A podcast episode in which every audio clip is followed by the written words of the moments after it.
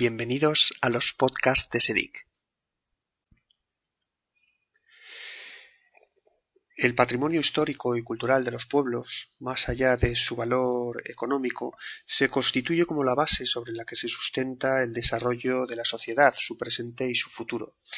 El patrimonio bibliográfico documental es una parte fundamental de esa riqueza cultural.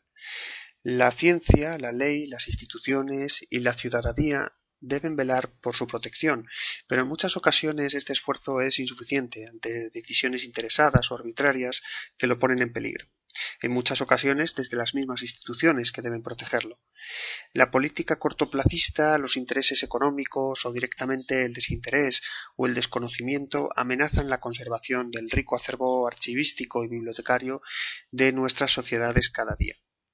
Por ello, en esta ocasión, la Sociedad Española de Documentación e Información Científica, junto con otras entidades y asociaciones culturales y profesionales, eh, quiso analizar esta cuestión eh, proponiendo la celebración de este desayuno profesional en el que se pudieron abordar eh, estas problemáticas, conocer la casuística y reflexionar en torno al papel que los profesionales de la información y la documentación deben ejercer en la defensa del patrimonio documental.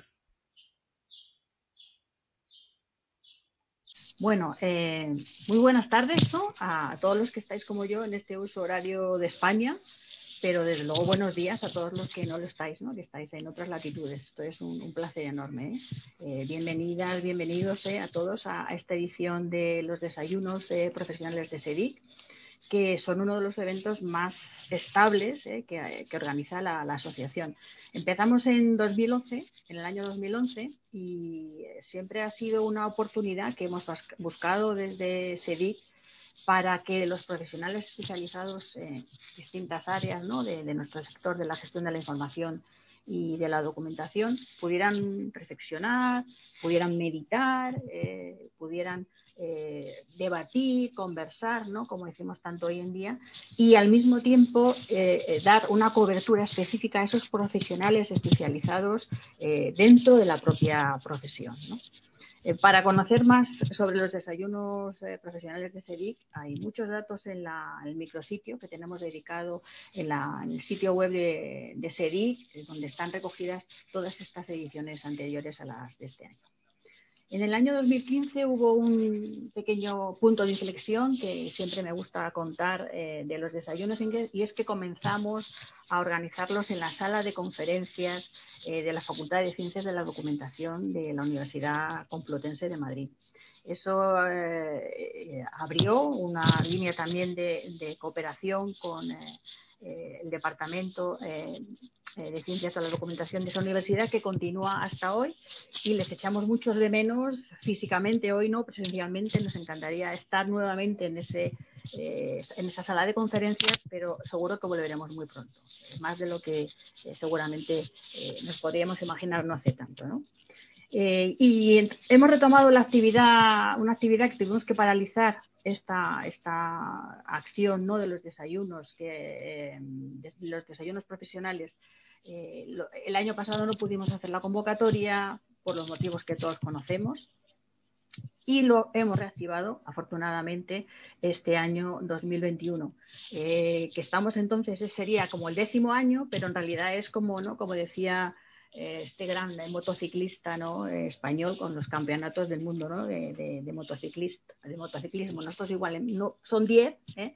son 9 menos 1, casi 10. ¿no? Empezamos en 2011, pero hemos perdido ahí un poquito el pie el año pasado, pero lo hemos eh, recobrado este año 2021 con mucho ímpetu y con la pena ¿no? de haber perdido esa pequeña secuencia que teníamos. No importa, aquí estamos otra vez y ya cuando pensamos en los desayunos de 2021 y en cómo darle eh, fuerza a esta eh, convocatoria que habitualmente suele tener dos ediciones al año, los desayunos suelen ser dos. ¿eh? Este, esta denominación de desayunos viene porque efectivamente lo hacíamos en horario de mañana, como estaba ahora Carlos aquí en Guatemala tomándose el desayuno. Este año lo hemos convertido un poco merienda, desayuno, en fin. No queríamos perder la marca, seguimos con el desayuno, cada uno que se tome lo que quiera, desayuno, eh, comida, cena, lo que sea. Y el caso es encontrar eh, y seguir buscando asuntos que nos interesen y que nos llamen y que nos, que nos busquen para poder participar, ¿no? tanto los especialistas como al público asistente. Y de ahí esta idea de circular ¿no? alrededor de la defensa del patrimonio documental y bibliográfico.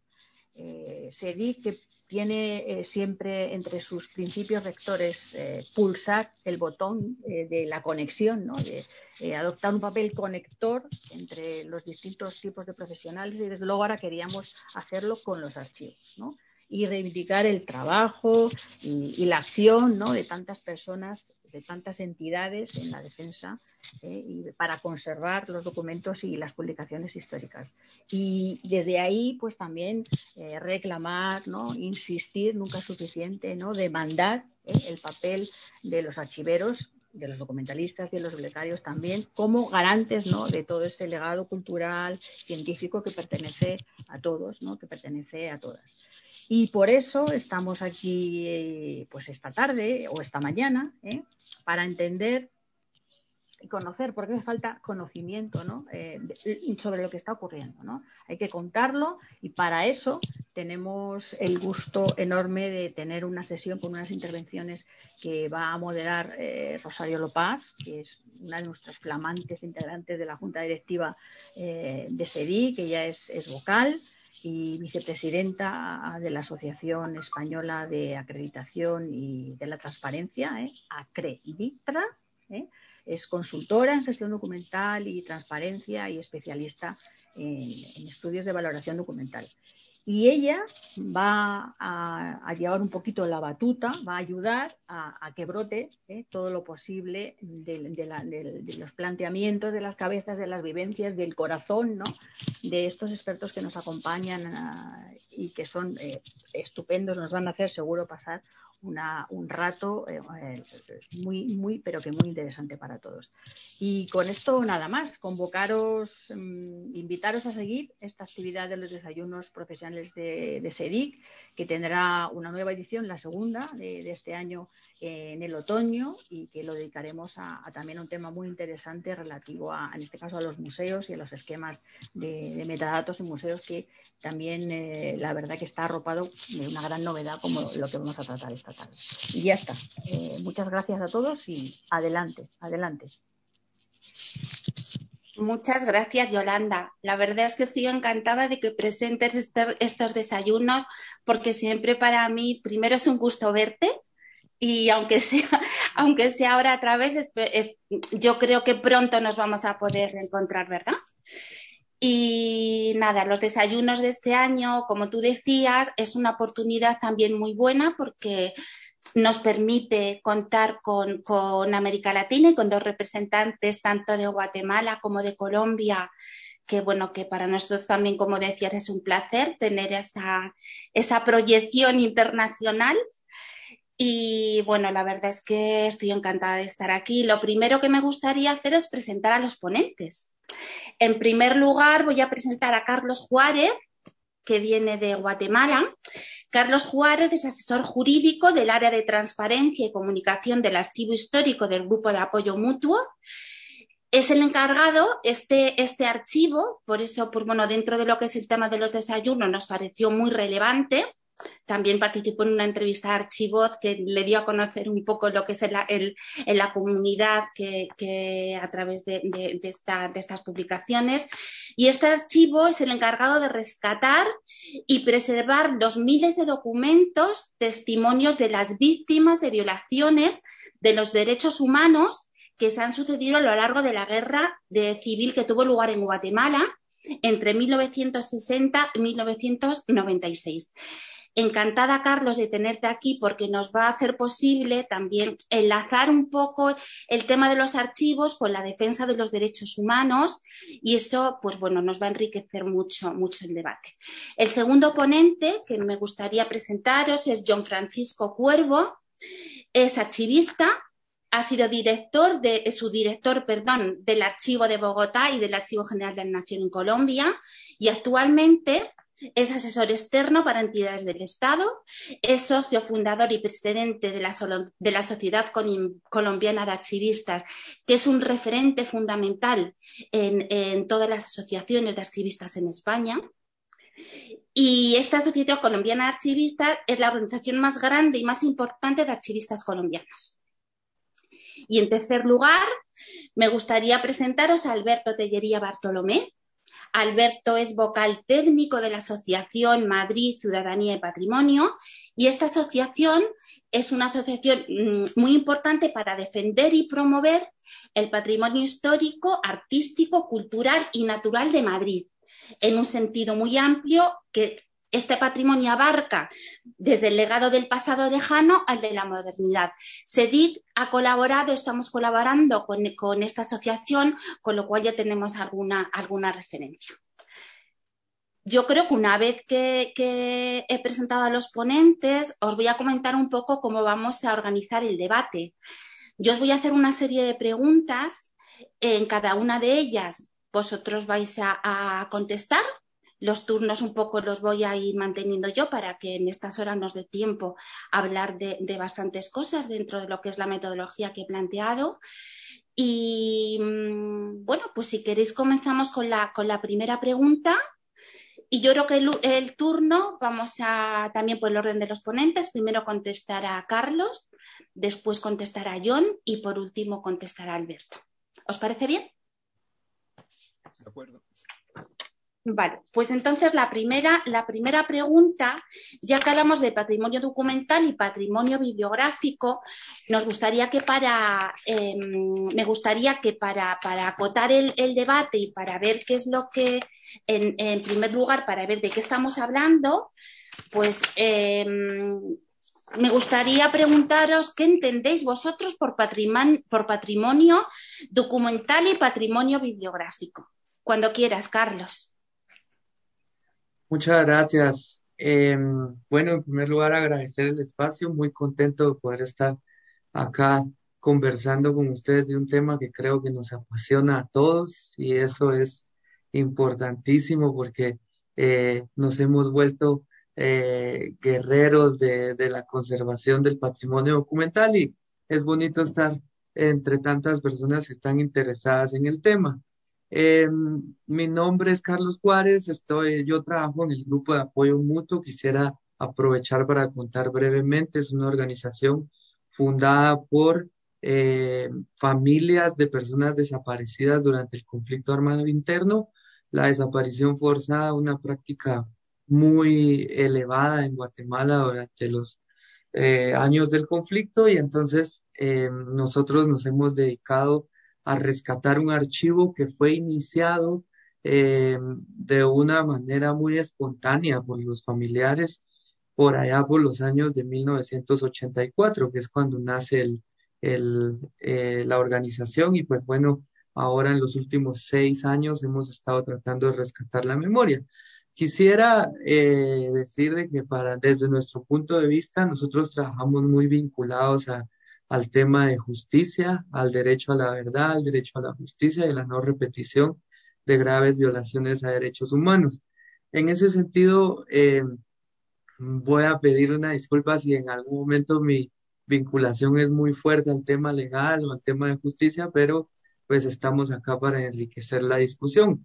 Desde el punto de vista del patrimonio, nosotros vemos el patrimonio documental como un conjunto de todos aquellos documentos oficiales y no oficiales que pueden aportar datos de la historia de una sociedad en un tiempo determinado. Y eso nosotros lo hemos visto desde el punto de vista de trabajar con documentos eh, oficiales, específicamente en Guatemala es el Archivo Histórico de la Policía Nacional, un hito para el país con el cual hemos podido trabajar desde el punto de vista oficial en el que se produjeron algunas desapariciones forzadas de la época que os estoy contando, pero también desde el punto de vista de las colecciones privadas, como es la del grupo de apoyo mutuo, que contiene información que eh, da a conocer la perspectiva específica de las víctimas de violaciones a derechos humanos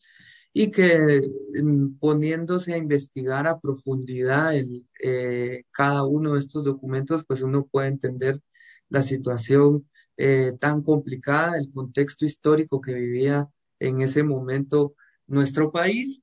Y desde el punto de vista bibliográfico, nosotros creemos que están conformados por todas las obras científicas producidas durante el desarrollo de la historia, eh, pensando en una etapa en particular, ¿verdad? Entonces, eh, para nosotros el patrimonio es toda aquella documentación que también nos permite aprender para evitar repetir y por eso adquiere el concepto de patrimonio, porque nos dan la perspectiva de una sociedad en un momento determinado de la historia.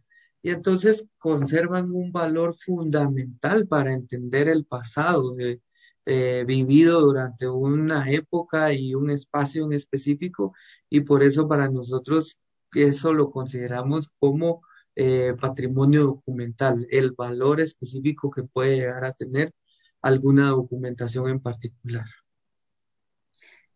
Eh, muchas gracias, Carlos. Mm, John, es tu, es tu turno. ¿Qué entiendes tú por el patrimonio desde Colombia? ¿Qué entendéis los archivistas por patrimonio bibliográfico y patrimonio documental? ¿Cómo lo contemplas? Bueno, Rosario, voy a tratar de ser breve, me controlas porque tengo, digamos, me extiendo y uno no sabe, pero bueno, voy a tratar. Nosotros eh, somos muy particulares en Colombia y además eh, particularmente los del centro, los de Bogotá, los que llaman los rolos, eh, porque estamos muy, digamos, ligados al tema de ser muy sucintos en los temas de norma, de marco. porque arranco por ahí? Digamos que en el contexto colombiano, hay unas normas claras que se han desarrollado en pro de, ese ejercicio del patrimonio documental. Por supuesto, están a la cabeza de la cabeza denominada el sector que se llama el sector cultura. Nosotros tenemos, contamos con un Ministerio de Cultura y durante algún periodo se ha venido normando ese ejercicio. Digamos que hasta el año 97 no existía el Ministerio de Cultura, existía una institución que tenía, digamos, ese ejercicio que estaba en cabeza de un instituto que se llamaba el Instituto Colombiano de Cultura. Eh, pero paralelamente a eso también se venía trabajando un tema que es asociado al tema de los archivos. Ahora que tú lo tocas, nosotros tenemos, digamos, una buena influencia archivística de la Escuela de Córdoba en su momento, cuando estaba el profesor Aurelio Tanodi. De ahí surgió también, digamos, algún estudiante que trajo todo este tema a Colombia y hace 50 años justamente se inició la primera escuela de archivística en el país, en la Universidad de La Salle. Entonces, eh, desde este momento empezó, digamos, a, darse ese tratamiento, eh, digamos, eh, a, a reconocerse ese diferenciador que había entre el concepto bibliográfico y el concepto documental eh, y pero incluso el concepto documental diferenciándolo del tema bibliográfico en, sí mismo, sino dándole como una especie de apellido, el tema documental archivístico. Entonces, poco a poco se fue dando ese ejercicio y más o menos en el año 89, por ejemplo, se hizo eh, eh, una, una, norma interesante que es la ley 80 del 89 que estableció la creación del Archivo General de la Nación. Con eso, digamos, se constituyó ya como esa vértice de lo que era el, el, el, ejercicio archivístico, dándole, digamos, toda su propiedad. Pues con eso, digamos, también el concepto que había con el Archivo Nacional de un enfoque muy patrimonial, pues se pasa a una institución que le da un enfoque un poco más eh, digamos, eh, en términos de, de, política, establecer ya una línea que se llamaría la función archivística pero el, el, ejercicio bibliográfico se sigue manteniendo, digamos, eso está ahorita en cabeza también de, de, del Ministerio de Cultura y está en cabeza de lo que es la Biblioteca Nacional, que tiene unas funciones muy interesantes en tema, ya tiene su repositorio legal de, todas las producciones nuestras que tenemos. Entonces, de alguna forma, nuestro ejercicio sí ha logrado darle unos diferenciadores, por lo menos en su marco legal, que permiten distinguir un ejercicio del otro. Por supuesto, ambos tienen un tema. Ahí hay una discrepancia que la voy a exponer para ustedes y pues queda también en discusión y es, por ejemplo, nosotros cuando se creó el archivo consideramos muy bien que, que, que sea ya el archivo general, por supuesto, que ya se desprendía del archivo histórico como concepto patrimonial y en su momento cuando nace el archivo era una institución vinculada a lo que es el Ministerio de Gobierno, lo que hoy en Colombia es el Ministerio del Interior. Eh, pero posteriormente, en el año 97, con la creación, como te explicaba, del Ministerio de Cultura, eh, por alguna razón, en, el año siguiente, una resolución eh, llevó nuevamente el archivo a ser parte del, sector cultura, que en algunos casos, por ejemplo, para el ejercicio propio de lo que es la política, la fundamentación de la política pública en archivos, pues no queda como bien encajada, pues el concepto patrimonial es uno de los varios elementos que, se desarrollan desde un concepto de archivo de archivo general. Eh, en ese sentido, pues el, el, tema siempre ha sido un poco como crítico, pero ahí se ha mantenido hasta la fecha, es decir, desde el año 98 hasta actual, el archivo general sigue vinculado al sector cultura. Sin embargo, en, en esa situación, pues ha podido desarrollar una serie de elementos asociados justamente a la modernización de conceptos de, de ejercicios y uno de ellos, pues que hay que resaltar que ustedes de alguna, alguna, manera se conoció en España fue la Ley General de Archivos de Colombia en el año 2000. Tuvo buenas, eh, digamos, lecturas por parte de España. Conozco muchos que trabajaron y que decían que era fantástica la ley, fantástica en su momento. Decían, eh, y bueno, e, e, ese ejercicio surgió y nos ha ayudado, digamos, mucho. Y claro, nosotros entonces tenemos absolutamente, digamos, diferenciado el tema archivístico del tema bibliográfico y digamos que ahí sí, digamos, hay, hay unos, eh, unas cabezas eh, que, que, dirigen el tema en cada uno de nuestros sectores. Entonces, por supuesto, todo este tema del patrimonio documental en el enfoque bibliográfico, pues está en cabeza de la Biblioteca Nacional y ha hecho un ejercicio bastante interesante. Y todo el tema del, del archivo como concepto y como su desarrollo, pues está en el Archivo General de la Nación y, y hay otros elementos que podría uno asociar al tema normativo. En esa parte es donde yo soy muy autocrítico. Colombia ha desarrollado unas buenas normativas. El punto es que a veces eso no es suficiente porque no, no solamente se entienda, o sea, el ejercicio no se da simplemente teniendo normas para decir que se hagan, sino que tiene que haber una voluntad de hacerlas y hacerlas. Más allá de eso, incluso en un espectro mucho más amplio, a veces no se necesitaría incluso que existieran las normas para que las cosas se hicieran. Es, de, es un principio un poco, voy a tenerlo un poco comparativo y estoy acepto a críticas, y es, por ejemplo, este tema un poco de la filosofía anglosajona de que ellos hacen las cosas porque técnicamente corresponde hacer y no necesitan tener una norma que diga que vaya y haga.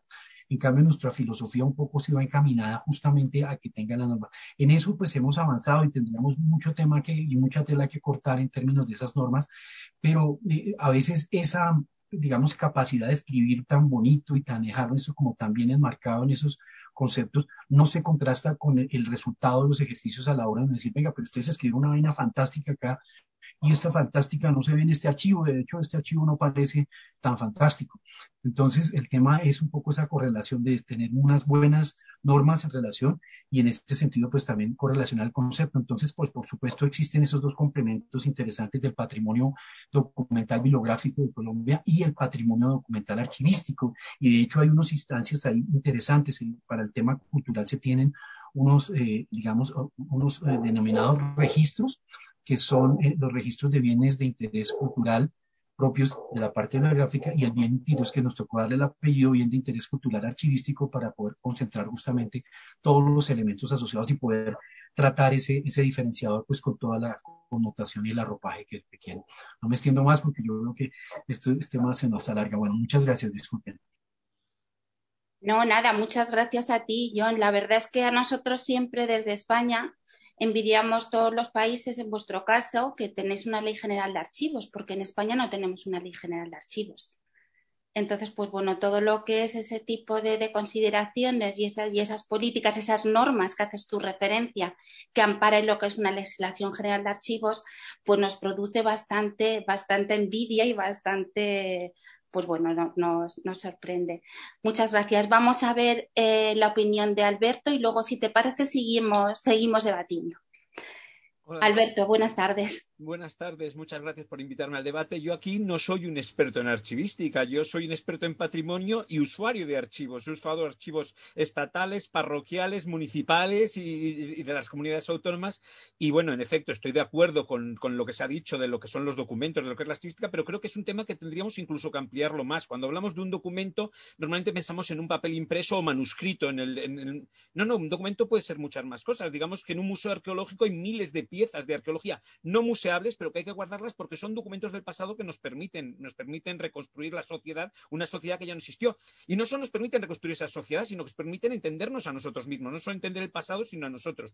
En ese sentido, creo que hoy día hay que ampliar mucho el concepto de archivo. Por razones profesionales, yo soy arquitecto, pues, por ejemplo, los archivos de arquitectura no se limitan a documentos de textos, sino que incluyen planos, e incluyen maquetas, incluyen modelos e incluyen muestras. Ese es un tema que me parece muy importante porque no se está cubriendo suficientemente, por lo menos en nuestro país. O sea, nuestro país tiene unos archivos tradicionales, por decirlo de algún modo, pero estamos perdiendo, por ejemplo, los archivos de empresas, los archivos de particulares, archivos con muestrarios, con muestrarios, con ejemplos, con modelos. Es una cosa muy normal. Las empresas fabrican piezas y guardan un modelo cada una, obtienen los moldes y los modelos. Esas cosas muchas veces la empresa cierra y se destruyen. Creo que en este sentido tendríamos que tener una actitud proactiva. O sea, el archivo no puede ser simplemente que material que se recopila porque viene de modo natural a los archivos se guarde, sino buscar ese material más allá. Hay que, la administración debería esforzarse en una ley de archivos por establecer contactos con los particulares para que todo aquel material susceptible de ser guardado y que tenga interés para la colectividad sea guardado. No podemos limitarnos a recoger el pescado que deja el mar en la orilla, sino que tenemos que ir a pescar.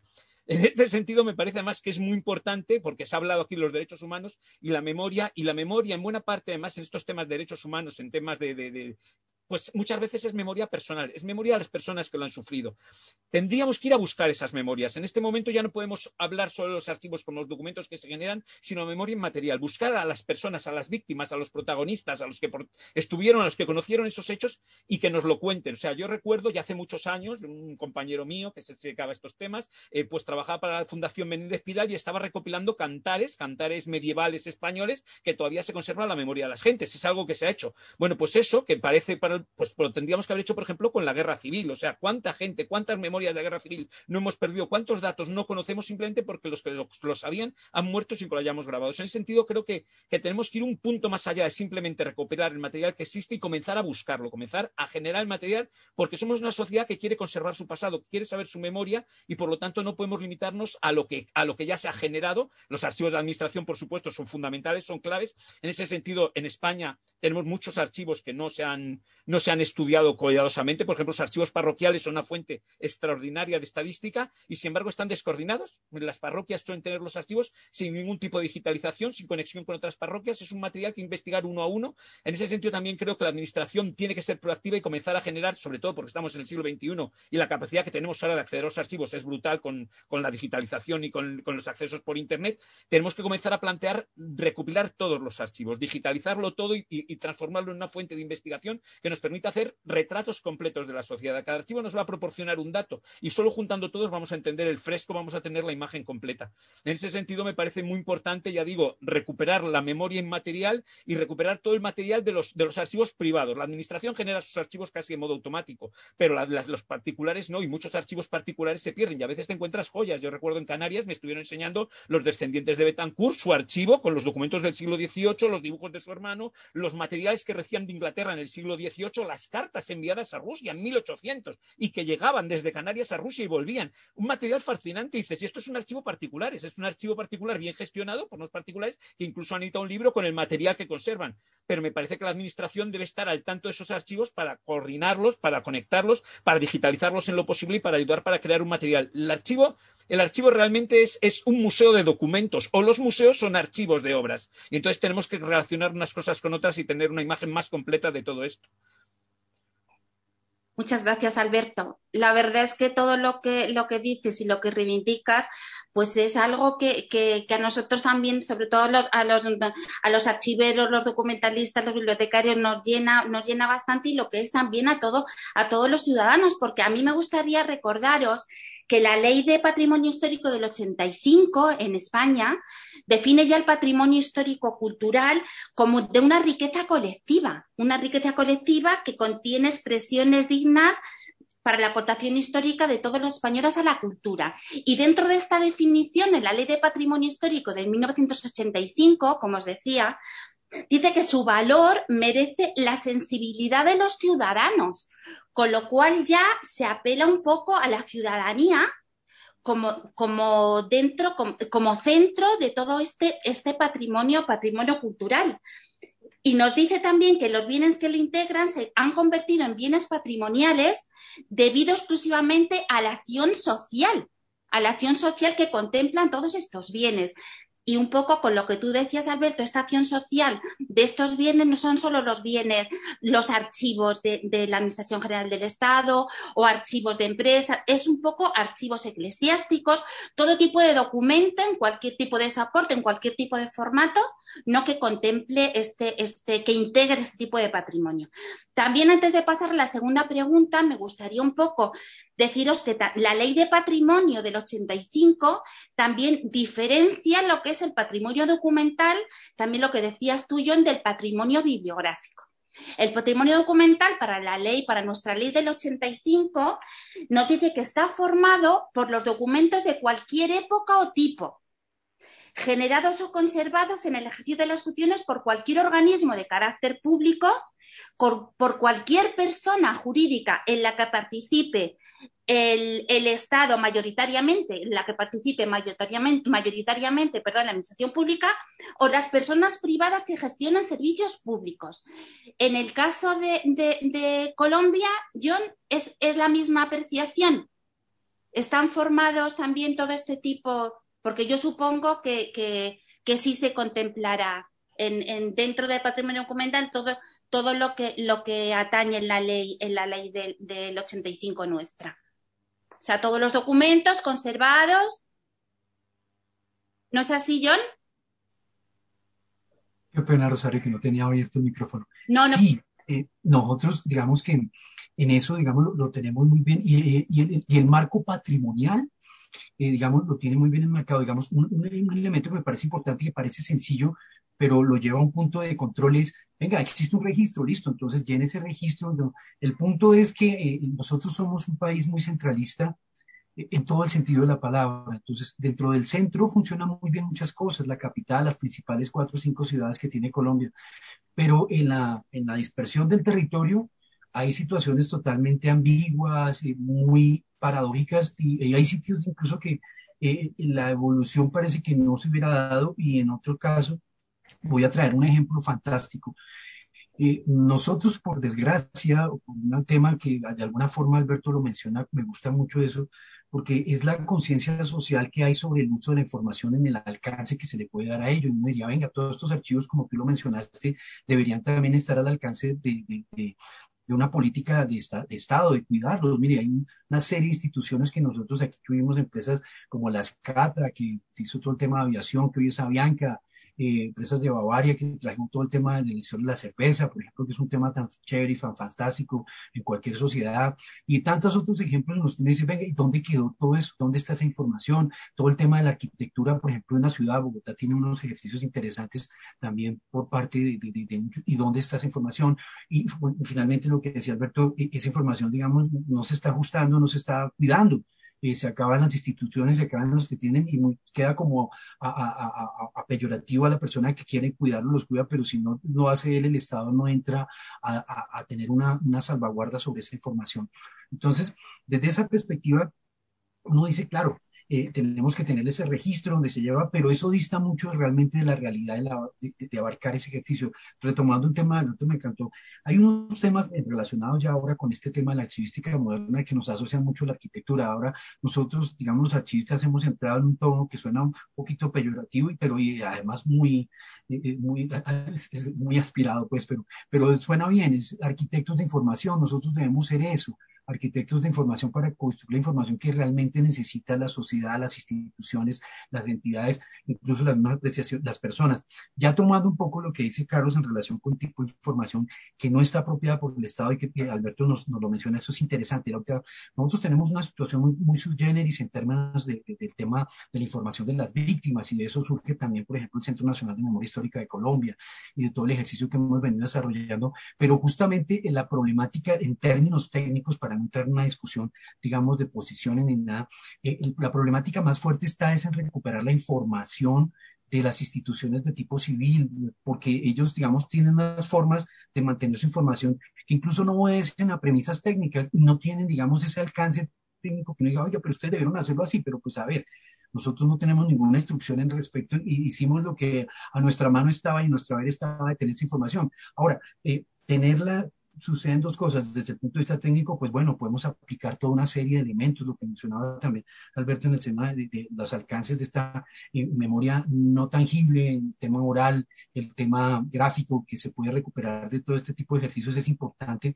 Sin embargo, eh, el, tema también pasa por la disposición de hacerlo. Entonces tampoco tenemos una sociedad que diga, venga, yo tengo mis archivos y quiero que los, los ponerlos y disponerlos a, consulta a la sociedad y para, para que puedan servir de testimonio, sino que por el contrario todavía existe ese temor de poder ser partícipe de ese tipo de información. Entonces entra otra dificultad que entra y justamente también con esa posición de, bueno, es que ustedes son del Estado, yo cómo le voy a entregar mis archivos, cosas de ese tipo que pues en este momento entraría una gran dificultad poder explicarlo, pero eh, presta por supuesto un reto muchísimo mayor poder, entre otras cosas también porque como esos archivos interesantes, importantes que tiene que aportar en ese sentido, hablando ya del tema de víctimas y en el caso colombiano del conflicto armado interno, pues implica que no están aquí en, el centro ni muy a la periferia, están muy lejos y toca ir a buscarle y de otro lado eh, se encuentra uno con la, la, situación de las personas que en muchos casos no quieren entregar la información por miedo, por una posición también eh, propia frente al Estado, etcétera, condiciones que limitan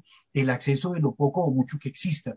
Y a eso habría que agregarle también ese tema nuestro de la pérdida de memoria eh, en términos reales. Colombia por ejemplo, quienes estudian la historia de Colombia y todo terminan estudiándola por fuera de Colombia, porque los mejores archivos están por un lado en España y los otros los ha comprado Estados Unidos, entonces pues nos toca ir a estudiar la historia de Colombia fuera del país, que es una, toma, una situación totalmente irónica, uno no pudiera creer que le toque uno hacer eso, pero finalmente esa es nuestra realidad y nos toca asumirlo así.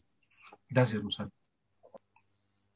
No, gracias, gracias a ti, John, y a todos. Bueno, voy a, preguntaros ahora Dentro de este concepto de patrimonio documental, bueno, ya hemos visto que el patrimonio bibliográfico en, la ley nuestra está diferenciado, que luego diré un poco cuál es el concepto de patrimonio bibliográfico, pero ahora me interesa, en el concepto de patrimonio documental, ¿pensáis que los, los documentos actuales eh, forman parte del patrimonio documental, porque dentro de, pues bueno, hay una corriente que podemos llamar postcustodialista, que nos interesa, pues bueno, concebir lo que es el archivo y la gestión documental desde el inicio de la producción de los documentos y hay muchas veces, em, en cuanto hablamos de archivos, parece que nos estamos refiriendo a los archivos históricos, pero desde mi punto de vista yo creo que el patrimonio documental se está generando a diario, el patrimonio documental son los documentos también actuales. ¿Qué visión tenéis, Carlos? Sí, totalmente. Eh, justamente para nosotros em, eso es muy importante y quiero hacer referencia también a algo de lo que comentaba John. Lo que pasa es de que eh, desde el ámbito privado, las organizaciones, eh, los mismos investigadores, tienen archivos de verdad muy, muy valiosos y de verdad son ricos en, en la información y los datos que poseen.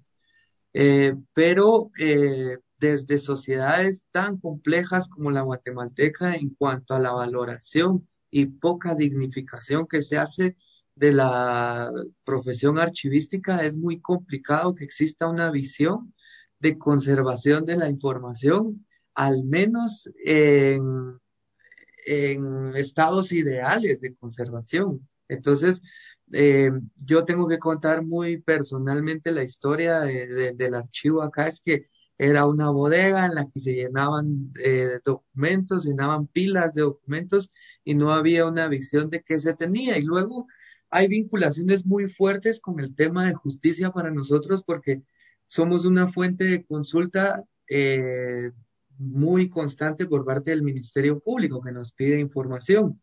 ¿Qué pasaba en aquel momento? Se iba a la bodega y alguien buscaba dentro de las pilas y decidía buscar en una nada más y decía, no, no tenemos la información que nos piden. Entonces, no había ni siquiera un formato establecido para hacer una búsqueda que de verdad fuera objetiva, sino que todo era muy eh, sentimental y muy al azar. Entonces, creo que esa es una de las grandes deudas que tiene, por ejemplo, Guatemala. No, no sé si sea, creo que el resto de países de Latinoamérica es muy parecido, pero eh, la cultura archivística no existe en las organizaciones y a pesar de que están vinculadas a momentos muy fuertes de la historia de cada país, no existe todavía esa visión. Y creo que es el gran reto que deben de tener eh, los jóvenes, por ejemplo, de ahora en adelante ellos tienen que saber que cada documento que están produciendo es parte de un patrimonio documental y está hablando de un momento en específico que está viviendo cada sociedad Y eso lo digo porque, por ejemplo, eh, nosotros nos hemos encontrado con varios casos en otras organizaciones que poseen información que de verdad es súper valiosa. Y aquí hay que comprender que el tema de la conservación pasa también porque si, si lo vemos desde el punto de vista del Estado, es un deber del Estado la conservación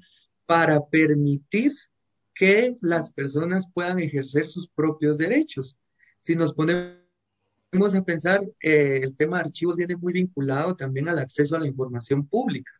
Y tomo un poco ahí lo que decías, Rosario, en Guatemala tenemos una ley de acceso a la información pública preciosa, pero no tenemos ley de archivos, entonces no, no hay una vinculación que permita acceder a información fidedigna. Entonces, lo que sucede es de que no hay la conciencia de que hay que conservar para que la gente pueda acceder a la información pública, pero también el del acceso a la información pública permite que las personas ejerzan su derecho de acceso a la justicia, a la salud, a la seguridad social. Entonces, esa visión debe de ser complementaria con el patrimonio que poseen los archivos particulares. Si no creamos una dignificación y una valorización de verdad eh, positiva en cuanto al trabajo archivístico y dejamos de pensar que los, el archivo es una bodega con pilas de documentos, de verdad vamos a, a tener unos grandes problemas en el futuro y sobre todo ahora que están haciendo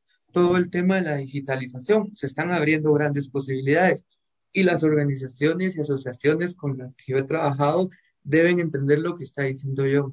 No podemos permitir eh, seguir siendo aprensivos con los archivos, con los documentos que generamos, con todos los datos que generamos.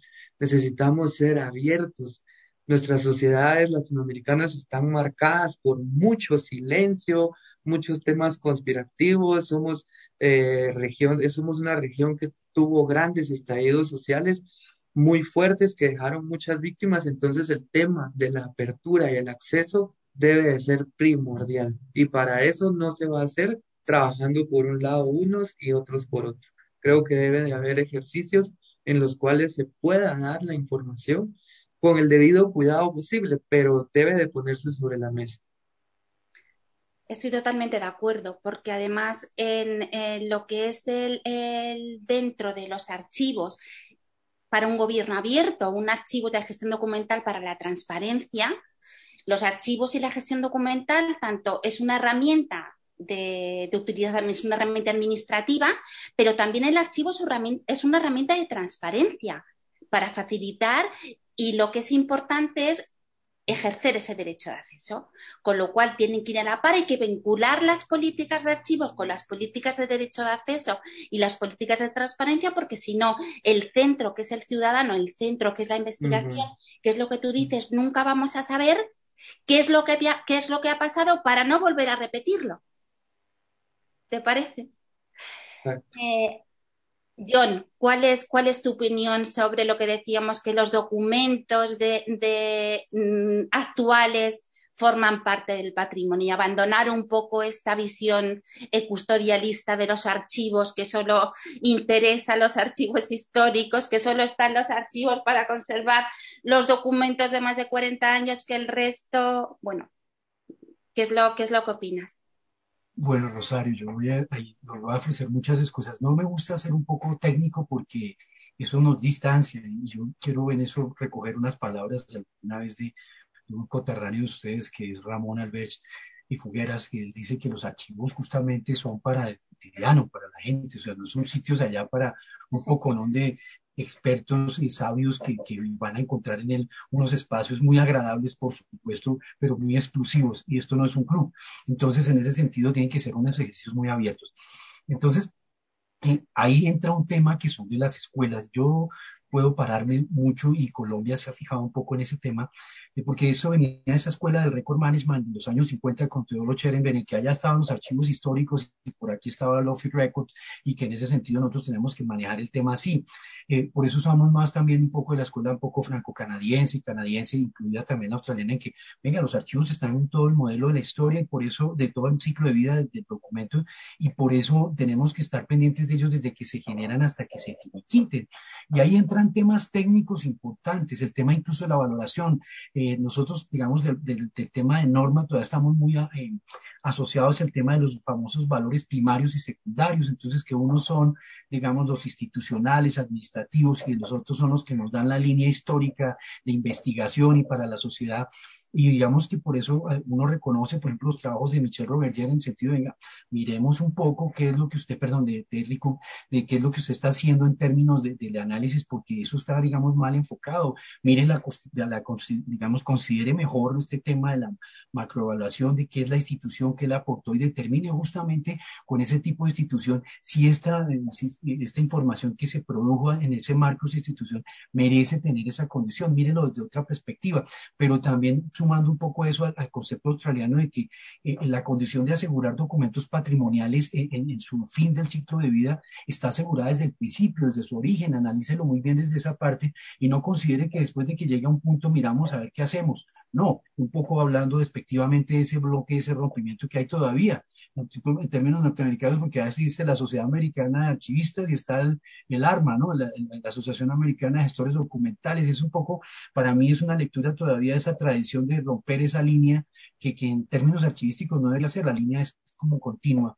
Entonces, sí considero justamente que el ejercicio de hacerlo, nosotros hicimos una, ahí toca echarnos flores un poco, en una reglamentación que hicimos sobre el modelo de la gestión documental, interesante en el año 2012, eh, se, hablaba se habla del programa de gestión documental y en uno de esos se estableció justamente que eh, el proceso de valoración, de evaluación documental, no debería ser exclusivamente al principio, sino que se generó, se generó con un concepto que conocemos nosotros transversal. Es decir, que nosotros lo podemos aplicar en las distintas fases de, de, de la gestión documental de tal suerte que si hay algo que arreglar, ajustar o remediar, pues sea el momento de hacerlo, sea al principio en su desarrollo o al final en el concepto de posición final, pero que exista esa posibilidad y también desde el marco regulatorio. Te he dicho, aquí somos muy regulatorios, entonces como no se podía hacer, entonces no se hacía, porque todo tiene que haber una norma que nos diga que lo hagamos. Entonces se hizo la norma para que justamente pudieran acogerse y decir, bueno, pues si no lo revisaron al principio, pues revisemos la hora final y ajustemos lo que tengamos que ajustar, un poco reconociendo eso, pero por supuesto eh, el tema no puede pasar justamente que unos por allá y otros por acá. Creo que los archivos en ese sentido son un ejercicio, digamos, social. No, tengo una anécdota interesante. Aquí había un programa que se llama Sábados Felices, donde había un ejercicio que se desarrollaba eh, mucha, de, de, en promoción social era que llevara, que se decía, lleva una escuelita en tu corazón, y iban por allá municipio a municipio tratando de fortalecer una escuelita y dije, ojalá hicieran algo así para los archivos, lleva un archivo en tu corazón y que cada área, cada municipio tuviera un, un archivo que pudiera la gente socializar eso como Alberto lo hace, mire, es que allá en los archivos había, aquí vivió tal persona, hizo tal cosa, que nos generara una identidad y una propiedad sobre lo que somos nosotros como, como, como personas personas de una nación, un país eh, como el nuestro. Muchas gracias, Rosario. Qué pena y con todos ustedes, claro. En cualquier caso, estoy totalmente de acuerdo, porque los archivos tienen que ser participativos o si no lo son. Tienen que tener ese punto de participación, como también como expresa Terry de, de que son archivos abiertos a los ciudadanos, se coloca en el centro al ciudadano y luego también, como dice, como dice Julio Cerdá, que compara los archivos con un paracaídas que dice que sí, que tiene, tiene su utilidad si ese paracaídas está abierto, si ese archivo está abierto, porque si no, no tiene, no tiene, no tiene ningún sentido. Alberto, ¿qué es lo que opinas tú de patrimonio documental, los documentos desde que se generan, los documentos actuales, que ya desde el momento de su creación ya forman parte del patrimonio? Yo desde luego estoy totalmente de acuerdo con ese concepto. En realidad no existen los archivos históricos. Los archivos históricos fueron archivos de utilidad en su día. Nadie creó un archivo de Indias para guardar documentos del pasado. Eran documentos que se generaban vivos. Solo siglos después se decide que esos documentos del pasado se reúnen, pero siguen vivos, curiosamente. Muchas veces las administraciones tienen que recurrir a documentos del pasado. Lo hemos visto en casos, pues como lo leo de Isei, o sea, un barco que se hunde aparece y es recurriendo al archivo de Indias, como el, el gobierno de España puede recuperar un tesoro cazado por los recupera por los cazatesoros. O sea, que ese archivo de Indias no es documentos del pasado simplemente para decir cómo eran, sino que sigue vivo. Eso pasa continuamente. Yo he conocido casos muy curiosos, por ejemplo, de documentos que se trasladan. En un ayuntamiento se construye una fuente en el siglo XVI, me pasó en Chinchón, y la fuente, pues en sucesivas reparaciones iba saltando documentos. Yo me lo encontré en una reparación del siglo XX. Y de repente digo, pero el plano que me aparece en la reparación es el plano del siglo XVI. Se ha ido desplazando a lo largo del archivo porque cada vez que había que reparar recurrían al archivo antiguo. O sea que eso sube. Y ahora mismo estamos en un caso en Navalquejigo, pues estamos defendiendo y también es con documentos del siglo XIX con los que tenemos que demostrar en el archivo de Navalquejigo lo, que, lo que queremos nosotros defender. Por lo tanto, los archivos en realidad nunca son. Es cierto que en la actualidad se generan una cantidad enorme de archivos, también es verdad que muchos son digitales, con lo cual no van a generar, y con el tiempo son necesarias ciertas purgas, digamos, de documentos reiterativos o sin interés que pueda haber. Pero eso no quiere decir que no tengamos que guardar los datos. Los archivos, los archivos tienen que estar vivos. Tenemos ahora mismo un ejemplo muy curioso que es el Colegio de Arquitectos. El Colegio de Arquitectos tiene un archivo de visado aquí en España, que es un archivo que se alimenta de que cada, vez que se va a construir un edificio, el Colegio de Arquitectos, los arquitectos tienen que presentar un proyecto. Bueno, ese archivo de visado se destruyó todo el material anterior a los años 50 porque se consideró que no tenía valor y se destruyó, simplemente porque ocupaba mucho. El resultado es que cuando hicimos la guía para el Ayuntamiento de Madrid, para la comunidad y para el propio colegio, tenemos edificios de los años 40 que hicimos autor desconocido, como si estuviésemos en el siglo XII. Y es grotesco sacar un edificio moderno y que no sepamos quién es el que lo construyó. Y eso nos pasa por no conservar sus archivos vivos. Y ahora mismo el Colegio de Arquitectos está de nuevo con un concepto de destrucción de su archivo actual porque ocupa mucho. Y nosotros lo que planteamos es que es una purga. Por supuesto, eso supone dinero y profesionales. Un, purgar un archivo supone que en cada uno de los documentos tienes que eliminar cosas y ir viendo qué, puedes eliminar y qué puedes conservar, pero eso es trabajo. Pero en efecto, los archivos, los archivos son vivos.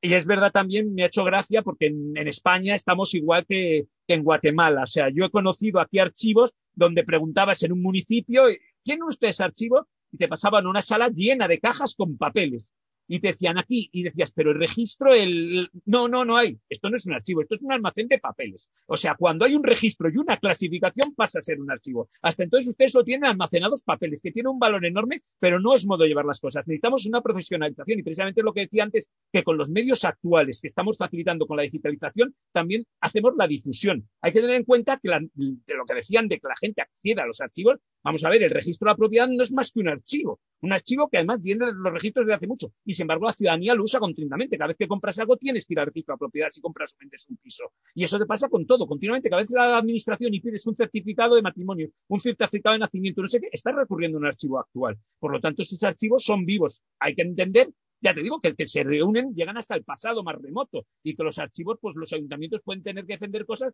que a lo mejor es por una ley del siglo XV, pues tienes que tener el documento para poder decirlo. Los archivos siempre están vivos, incluso los más antiguos están vivos. Sí. Un poco lo que, lo que estamos diciendo es el valor probatorio de, de todos los documentos y el valor que tiene de, de pues de lo que son las evidencias. Voy a pasar al deber de conservar que yo creo que, también lo hemos aludido un poco. ¿Quiénes serían para vosotros, para ti, Carlos, quiénes son los sujetos que, mm, tienen el, deber de conservar los documentos?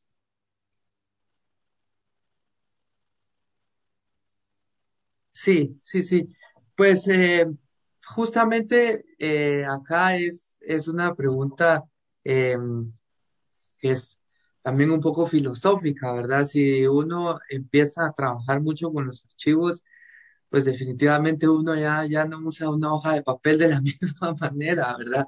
Se vuelve también un compromiso eh, con, la misma archivística y con el, deber de, dejar eh, un archivo de, de lo que se hace cada día.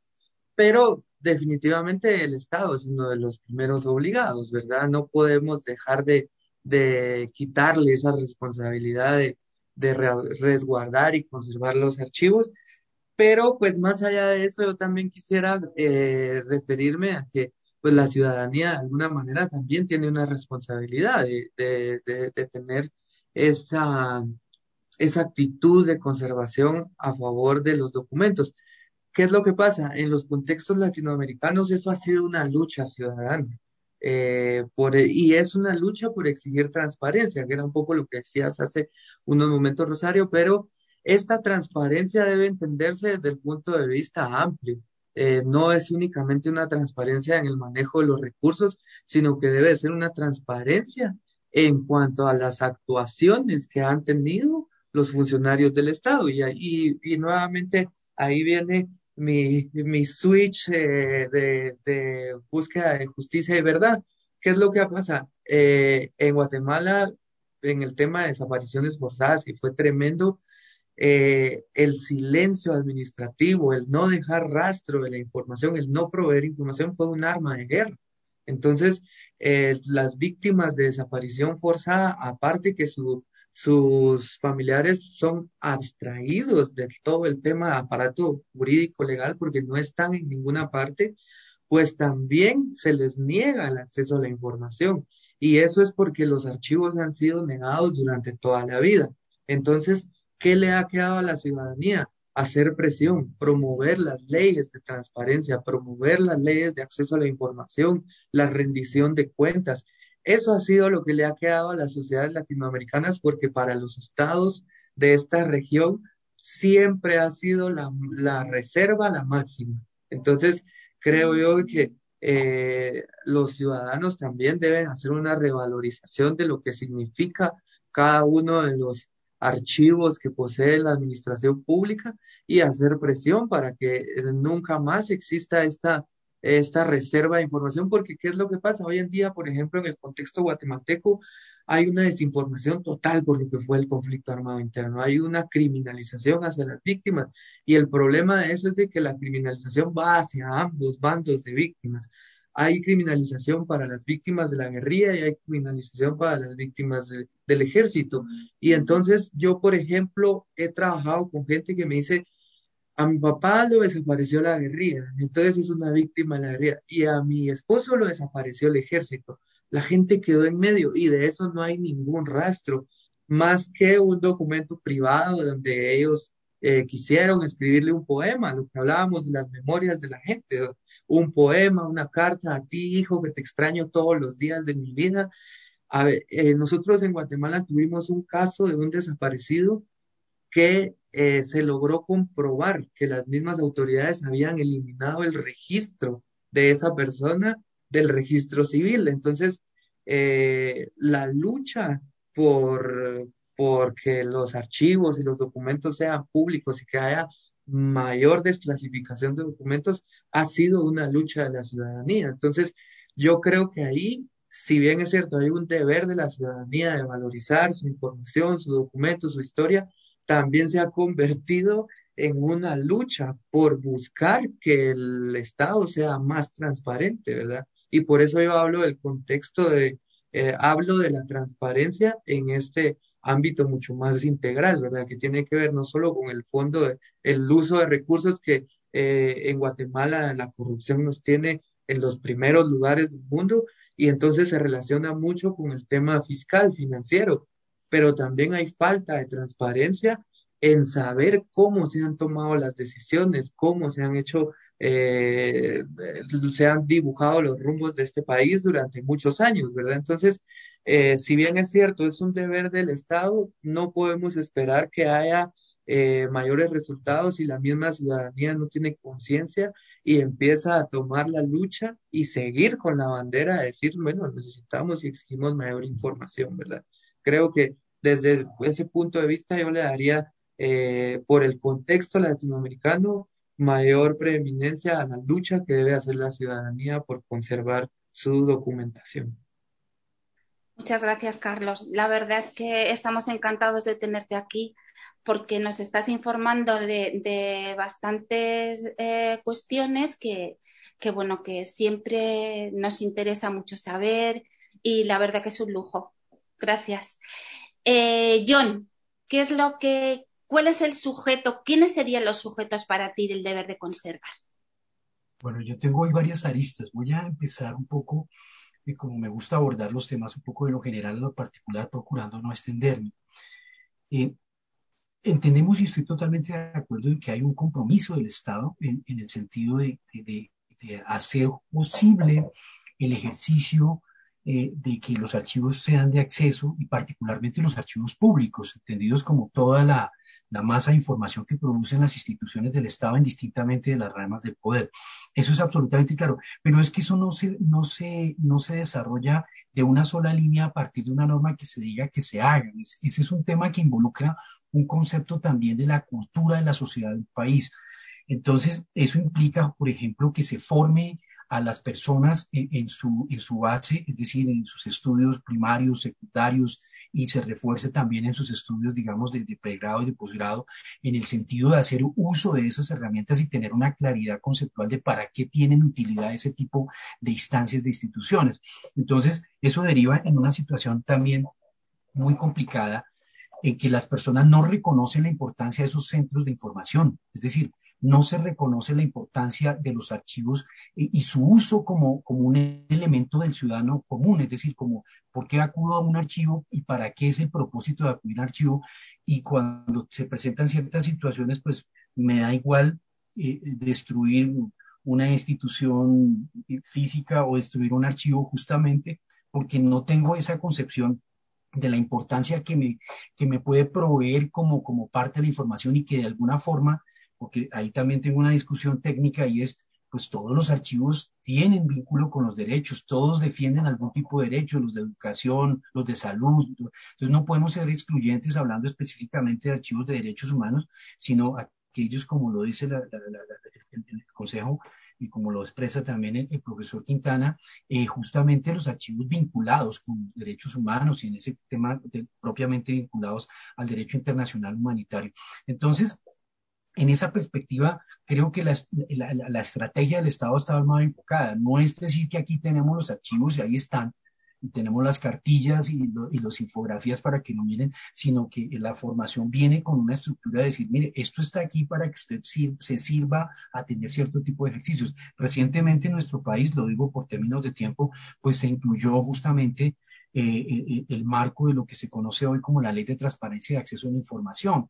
¿Y por qué me, me parece importante? Porque justamente cuando salió esta famosa ley de archivos, eh, tenía unas dificultades de acción frente a otras líneas, lo que se llaman las ramas del poder, como las, las, leyes, digamos, aquí las debemos ordinarias y estatutarias, las ordinarias, se indicaba justamente que eran solamente para la administración pública, para el gobierno, para la, para la rama eh, ejecutiva. Sin embargo, eh, cuando se crea esta norma que es de transparencia, que es de carácter estatutario, pues ya obligó a todas las instituciones a darle cumplimiento a esa norma de acceso, indicando expresamente que tenía que tener las instituciones o esos sujetos obligados un programa de gestión documental que estaba al amparo de una ley general de archivos. Entonces, de alguna forma, utilizó el ejercicio de la ley general de archivos y la respaldó. Y hoy por hoy sí se le puede, eh, digamos, solicitar a entidades de las diferentes ramas y organismos autónomos que cumplan con esa condición, porque ahí volvía yo al tema de que sí existía la norma, la ley de general de archivos, pero eh, eh, en ejercicio amplio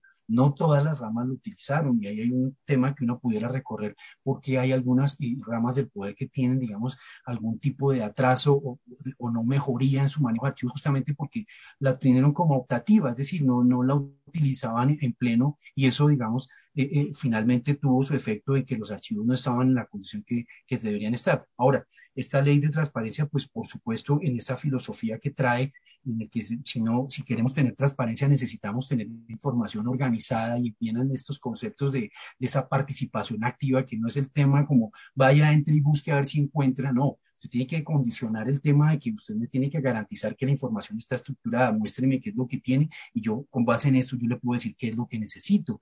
Entonces le, le, da una posibilidad al ciudadano exigirle a la institución de no simplemente tener allá una información eh, almacenada, sino es una información que tiene que tener una estructura que le permita generarle un valor al ciudadano como primera medida. Por supuesto le va a generar un valor a la propia organización para la propia toma de decisiones que tiene que ver, pero no es un tema que se sustrae simplemente así, aunque, hay que reconocer que esta norma nos ayudó muchísimo.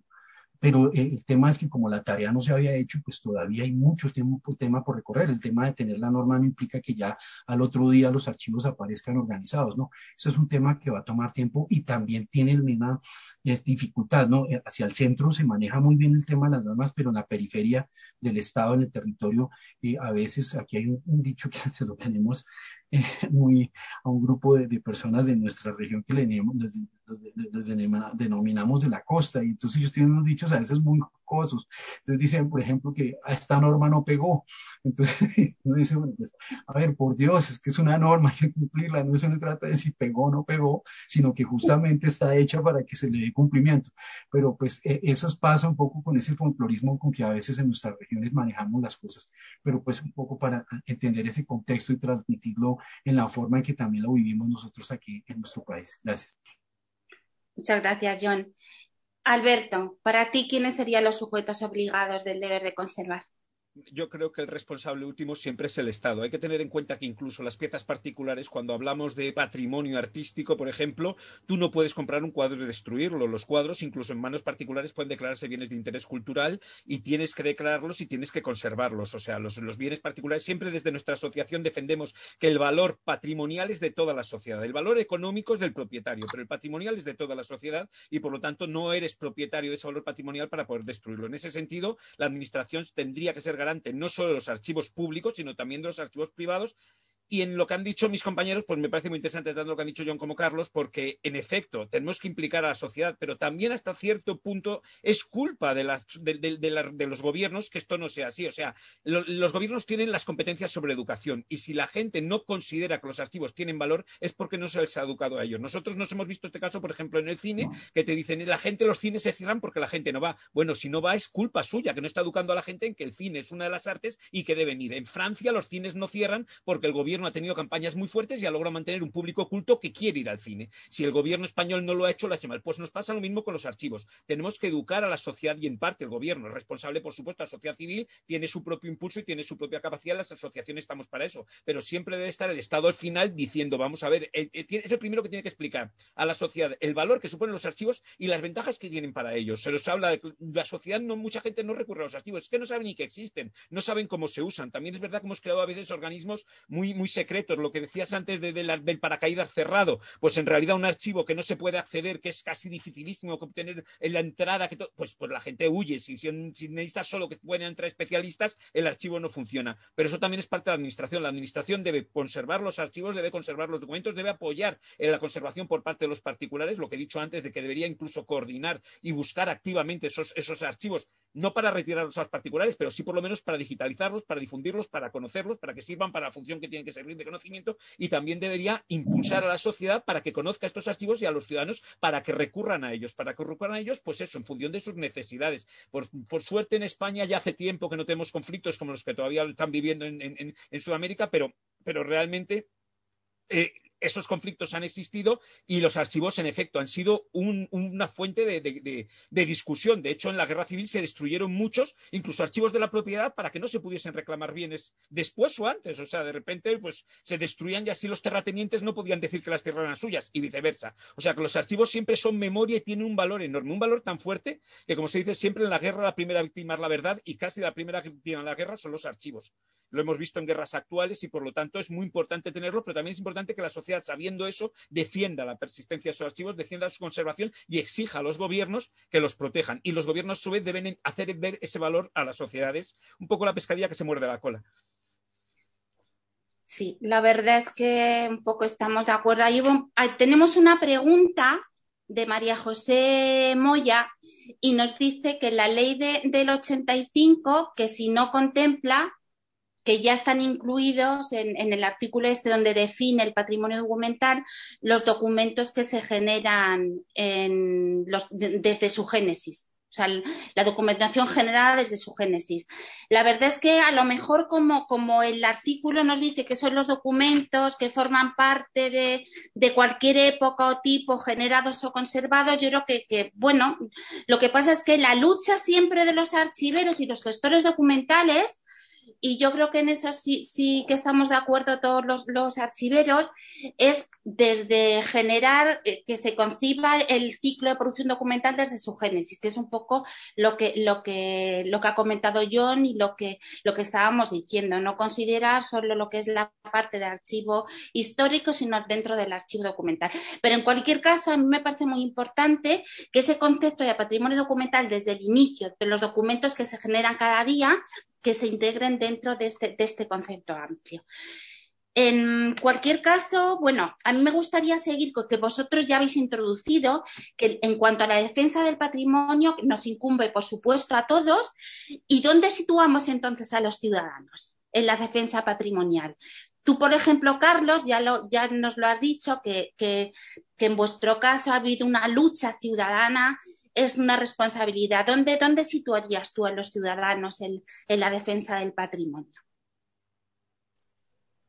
Pues definitivamente en primera línea, pero yo también lo decía desde el punto de vista de que, eh, por ejemplo, en, en, Guatemala existe de verdad una eh, desvalorización del tema archivístico. Por ejemplo, cuando en una empresa existe un archivero es el que menos gana, entonces la dignidad salarial. Entonces ahí es donde uno empieza a entender si te está eh, resguardando la historia de tu empresa, de tu asociación, está documentando tu vida, cómo es que sea la última persona que funciona. Y muchas veces el, archivista es un bodeguero, es también el, piloto de, la asociación. Entonces, y pasa porque eh, lo que hablábamos también de la academia, la academia en este momento Guatemala es únicamente la universidad pública, la Universidad de San Carlos de Guatemala es la única que tiene el técnico archivista. Y es triste para mí contarles de que nosotros hemos buscado en varias ocasiones que los estudiantes vengan, que hagan algunas pasantías, prácticas, y, no hemos podido lograrlo porque en este momento la carrera está parada porque no hay estudiantes. Entonces es un panorama muy triste cuando acabamos de hablar con la dirección de investigación de la universidad, nos dice, es que es una, es una carrera que tiene más o menos tres mil euros anuales para funcionar. Eso verdaderamente, ¿qué te puede permitir? Y entonces, pero es también porque allá afuera eh, la ciudadanía no, no, no valora el tema archivístico, pero luego están solicitando que la administración pública responda de manera rápida, pronta y efectiva a sus solicitudes. Las, eh, en Guatemala se crearon unidades de acceso a la información pública, pero la ley establece que no se podía contratar más personal, sino que el mismo personal que ya existía debía de formar la unidad a través de varios enlaces de información. Y entonces, verdaderamente, cuando uno se mete al tema archivístico, yo les digo, yo soy abogado y, verdaderamente los colegas a veces piensan que van a tener un sistema en donde van a meter una palabra al archivo digital y les van a salir todas las actuaciones judiciales y no y se olvidan de todo el tema de conservación, el rescate de los documentos, clasificación, descripción, o sea, meterse a la cultura archivística en Guatemala todavía es un reto. Las familias te dicen que tienes que ser abogado, ingeniero o médico y de ahí no existen las demás carreras. Y yo digo, qué triste, qué triste, porque verdaderamente el, el tema del archivo es el que te permite conocer eh, el origen de, de, una sociedad y hacia dónde vamos, te permite proyectarte y todo. Entonces, por ejemplo, en el tema archivístico, yo estoy en este momento entrando a mucha información, entre, eh, tratando de que los mismos abogados entren en una sensibilidad hacia el tema archivístico y que las mismas, los abogados somos mucho de la, buscar las sentencias y, y los resultados jurídicos. Y es triste porque las mismas sentencias, por ejemplo, del Sistema Interamericano de Derechos Humanos, han establecido la reapertura de documentos que han sido clasificados como reservados y todo, y los mismos abogados pierden la incidencia en ese sentido. Por eso es de que yo digo, si bien es cierto, el Estado tiene la, la, la defensa del patrimonio y eso es así, no lo vamos a poder cambiar, pero si no hay quienes le hagan eh, la solicitud, quienes estén trabajando, entonces va a ser muy difícil crear conciencia y luego la misma sociedad debe dignificar la, la situación de los archiveros del mundo. Muchas gracias, porque también ese es el sentimiento que desde, desde España tenemos, que necesitamos un poco dignificar nuestra profesión y aparte de dignificarla, lo que sí también reivindicamos son equipos multidisciplinares de trabajo. Sí, no es necesario. Que es totalmente necesario porque no estar aislados, no sé si, si estáis conmigo, sino trabajar con los informáticos, trabajar con los responsables de transparencia, los portales, por ejemplo, de transparencia de, de las administraciones que estén vinculados con la gestión documental y con el archivo. Porque así, pues bueno, los recursos, compartimos recursos y parece que no estamos, eh, por un lado, la transparencia, el derecho a acceso, por otro lado, el, archivo, la gestión mm. documental, reivindicamos esa unión, esa vinculación para lo que es ir, ir, por, un mismo, por un mismo camino. Em, John, ¿a ti qué te, que, hay conciencia ciudadana en Colombia del valor del patrimonio bibliográfico documental? ¿Está el ciudadano concienciado en este, en este sentido del patrimonio? La pregunta es muy amplia, Rosario, voy a tratar de, de, concentrarla también. Una parte importante que comenta Carlos me parece muchísimo importante, dignificar el ejercicio de trabajo. Nosotros, eh, eh, y hablo desde nuestro contexto colombiano, hemos hecho algunas cosas importantes. Por ejemplo, no solamente tener una carrera, no solamente tener un archivo general, eh, no solamente tener una, una ley general de archivos. Eh, digamos que también eh, hemos podido, por ejemplo, eh, el año anterior, digamos a principios de este año, finales del anterior, la sociedad colombiana cumplió 20 años como agremiación. Entonces, digamos, hay una trayectoria ahí también que ha ayudado. Y, y, y por qué hago mención, no por sacar pecho de la sociedad, ni mucho menos, claro, es importante, pero Resulta que dentro de ese ejercicio hubo otro ejercicio que fue más importante que la propia sociedad y es, se promovió una ley que es la ley de la profesionalización del ejercicio archivístico en Colombia. Esa ley es la ley 1409 de 2010 donde, digamos, se le dieron unos lineamientos y se llevó a, un ejercicio profesional eh, ese ejercicio. Sin embargo, como pasa, digamos, con muchas de las cosas que tenemos en nuestro haber, es tenemos esa norma, tenemos esa categorización, hay tarjeta profesional para quienes estén, digamos, eh, capacitados para hacer el tema y sin embargo eso tampoco ha sido, digamos, un ejercicio que sea coherente frente a la dignificación de la que menciona Carlos y ya desde otro frente propio también del Estado. O sea, no podemos pretender que haya una dignidad frente al ejercicio cuando el propio Estado no defiende eso. Y eso no lo defiende, por ejemplo, si tenemos un archivo general que tiene todas las facultades para hacerlo, pues tenemos que tener una persona absolutamente diligente para que lo dirija. Y en ese sentido no puede ser, digamos, un tema que se maneje a, priori para, con ajustamiento al miramiento propio de lo que la administración de paso quiera definir.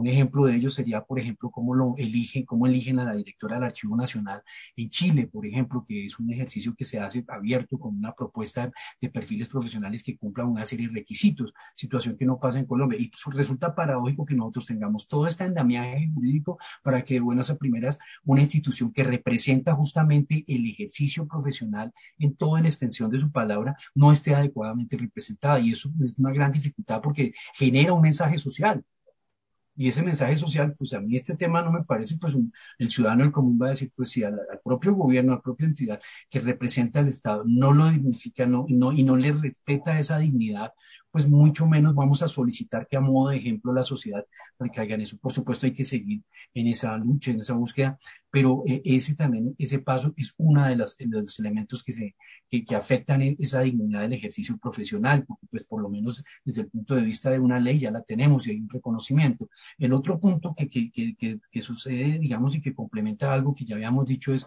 necesitamos también que la sociedad se forme con esos condicionamientos de saber que existe no solamente una profesión, sino unos espacios que necesitan un respeto y que, como lo dice eh, eh, Carlos, necesitan tener personas profesionales en eso.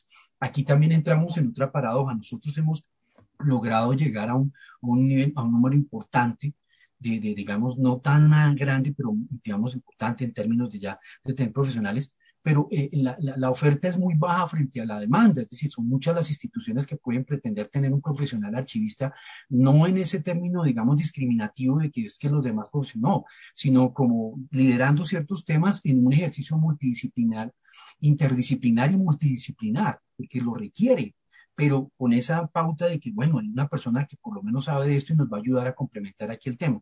Pero ahora tenemos otra paradoja y es que son muy pocos, eh, eh, digamos que en Colombia se está formando a un nivel importante y entonces ya estamos empezando a tener es, eh, fuga de cerebros, es decir, pues aquí no me va bien el tema, pues en otra parte reconocen mejor mi ejercicio y yo me voy. Y, y eso pasa, digamos, que están colegas que se van para otros países, principalmente eh, Norteamérica, Canadá, Estados Unidos, porque pues encuentran, digamos que allá sí hay un reconocimiento y ese reconocimiento por supuesto está ligado también a una remuneración, porque es que esto no es un tema de filantrópico y de voluntad y esto no es una fundación porque las cosas no funcionan así en nuestro medio. Entonces sí implica justamente que si tú quieres tener unos recursos importantes, pues tienes que promoverlo por ese lado.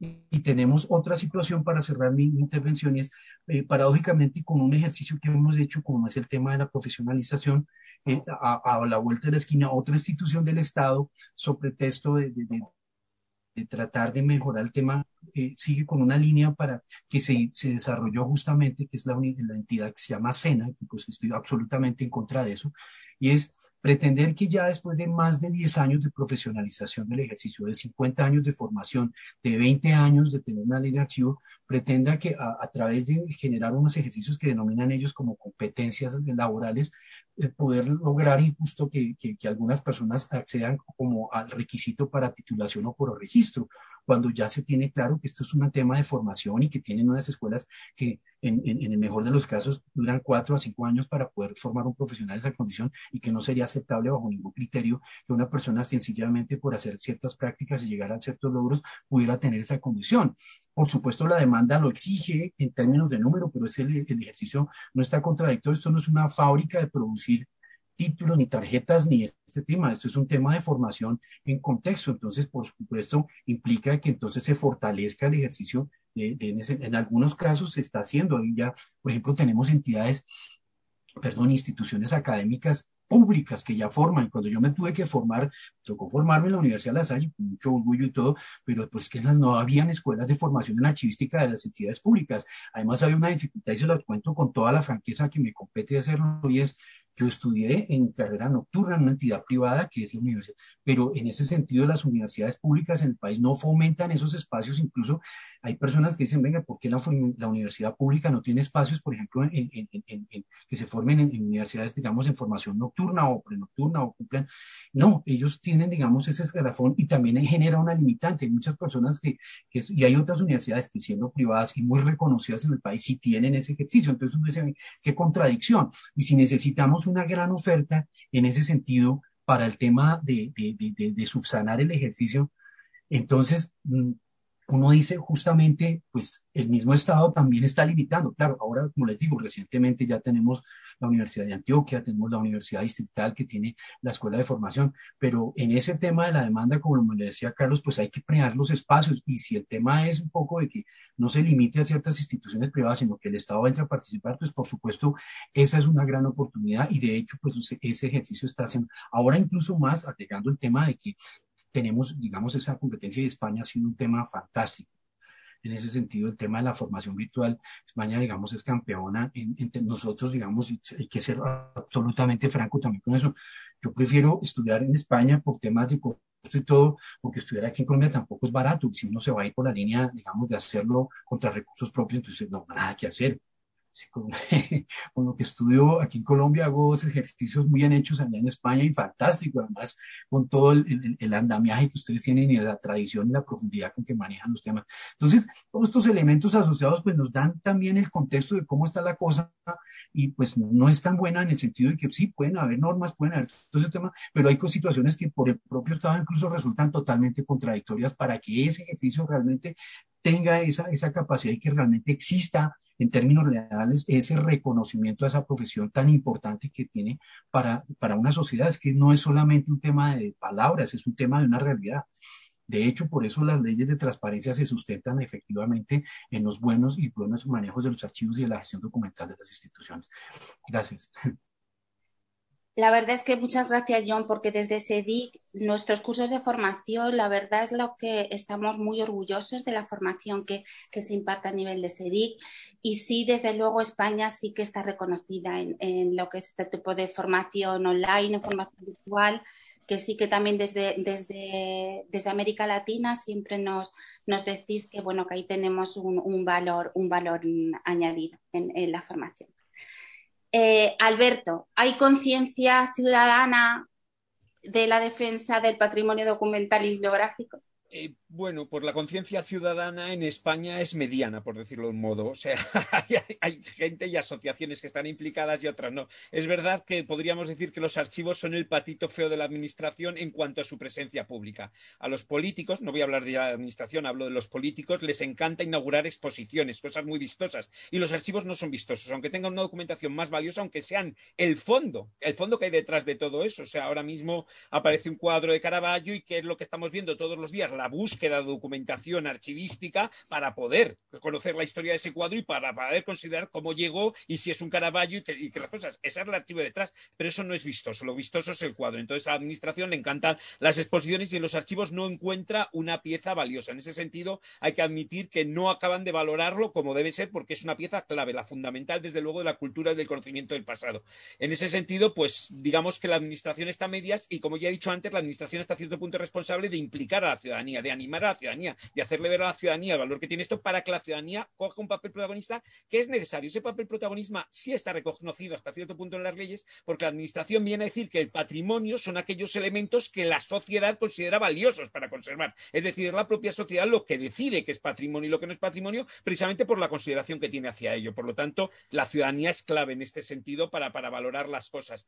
Eh, lo que pasa es que, bueno, pues en efecto tenemos todas las, las fuentes de formación, pero como los archivos no son vistosos, pues quizá la carrera de archivística tampoco es vistosa para, para, para venderla, aunque sea muy importante y sea muy valiosa. Antes has hablado de los equipos interdisciplinares y, por ejemplo, ahí sí es curioso, el Colegio de Arquitectos, que simultáneamente he hablado antes del conflicto con el archivo de visado, sin embargo, sí tiene un servicio histórico donde recopila archivos privados proactivamente, o sea, a los arquitectos les anima arquitectos históricos, arquitectos a que donen sus archivos a ese, a ese servicio histórico donde se clasifican con una tecnología que desarrollado unos conceptos que viene incluso a estudiar desde este extranjero porque un documento arquitectónico no es un documento normal, es un documento que implica a veces, pues no solo son memorias y textos escritos, sino planos de muy diversos tamaños que están ligados muy estrictamente a esas memorias y al mismo tiempo también maquetas. Y por lo tanto tienen un modo de clasificación singular que ha desarrollado el colegio y que vienen del extranjero a estudiarlo, de colegios del extranjero y de, instituciones, pero vamos, yo me he encontrado allí de estudiantes japoneses, gente está estudiando cómo se clasifica en España porque han creado un sistema estupendo. Lo digo por lo de la interdisciplinaridad que decías. ¿Qué ocurre? Que los expertos en archivística son expertos en archivística, pero también son arquitectos. Entienden perfectamente el material que están manejando, porque lo han conocido como arquitectos y por lo tanto esa interdisciplinaridad es muy importante. A mí me parece que es importante tener todo tipo de personal porque cada uno va a dar una visión y los documentos, como he dicho antes, son mucho más amplios de lo que creemos. No son solo legajos del Estado, sino que hay de todo y te puedes encontrar material físico, cosas de esas. Bueno, yo tenía aquí eh, unos ejemplos de libros de extranjeros, pues por ejemplo, pues todo el material de, catálogos de, empresas, los catálogos, los muestrarios, muchísimas cosas que están clasificados y cuando tú llegas, pues yo que sé, a un museo de textiles de Lyon, hay unas cosas expuestas, pero hay muchísimo material, mayor parte del material está almacenado y sin material archivístico de los muestrarios de las empresas de Lyon durante siglos. Y eso también hay que saber cómo cuadrarlo y cómo tratarlo. Hablamos no solo además del tema de clasificación de los archivos, sino de luego el propio materialidad física de esos documentos. O sea, hay que restaurar papel, hay que conocer técnicas, técnicas de pintura, de, vamos, de, de, las tintas, es complicadísimo. O sea, restaurar un, a mí me fascina. La verdad es que cuando me enseñan un documento recuperado, digo, ¿cómo es posible? Si tenía agujeros el papel, ¿cómo logrado recomponerlo? Y este documento vuelve a estar completo y ya sea accesible. Y claro, con los problemas que generan muchos papeles. En arquitectura, por ejemplo, el papel vegetal que se ha usado mucho es un papel muy frágil, con el tiempo se seca y se, y se craquela. Es difícil de conservar. Entonces, bueno, son temas que a mí me parecen muy interesantes. Y sí, la, la, la sociedad está implicada como está implicada en todo, un poco a medias, pero también creo que la Administración debe lograr que la sociedad se implique más. Eh, la Administración debe promover el asociacionismo y la defensa del patrimonio entre los ciudadanos y, por lo tanto, eh, tiene un papel en este sentido, hacernos ver el valor de eso, reconocer ellos mismos ese valor, porque eso es muy importante que lo reconozcan, y luego, pues bueno, la sociedad tiene que impulsar e insistir y exigir que, que se hagan todas estas cosas. Me gustaría, sí, estoy totalmente de acuerdo contigo, porque la verdad es que es esta parte de, de, de, equipos, todo lo que sea trabajar en equipo con diálogo permanente entre unos y otros, nos enriquece mucho trabajo tanto a los archiveros, pero también a los propios técnicos de, de cualquier institución. Y otra cosa también me gustaría comentaros que, por ejemplo, en el caso de los archivos de empresa, en el caso de las pymes, en España, que es un tejido productivo, que es casi el 99,9%, en España somos, somos en, existen las pymes, pues los archiveros de las pymes o no están o no han venido o se desconocen. Entonces, pues bueno, también en, cuestión de, archivos de empresas sí que se necesita la presencia de un archivero para todo lo que es la producción esta de, gestión documental. No sé si en el caso, por ejemplo, de Guatemala, en, lo que son los archivos de empresa, Carlos, tenéis, tenéis La verdad es de que muy poco, eh, es, es, muy poco conocido, eh, a no ser de eh, algunas corporaciones grandes que están buscando tener sus archivos un poco más ordenados, pero tampoco es que le estén poniendo eh, mucho, eh, mucho énfasis y le estén gastando mucho recurso. Yo también quisiera comentar que para Guatemala hay un hito que es la aparición del archivo del histórico de la Policía Nacional.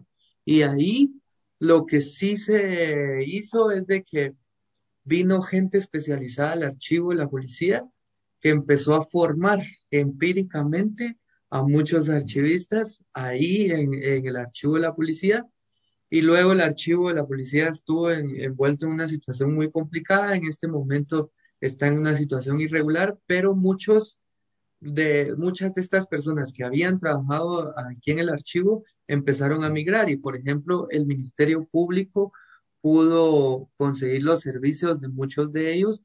Y creo que en el Ministerio Público en este momento hay otro pensamiento en cuanto al archivo, ¿verdad? Pero son experiencias muy aisladas, ¿verdad? No, no es que, digamos, ahora hay una corriente enorme de profesionales, son experiencias muy, muy aisladas que se han dado en Guatemala. En cualquier caso, por lo que decíamos al inicio del debate, también forma parte tanto el patrimonio documental como bibliográfico sí que mm, los archivos de empresas forman parte de ese, de ese conjunto patrimonial.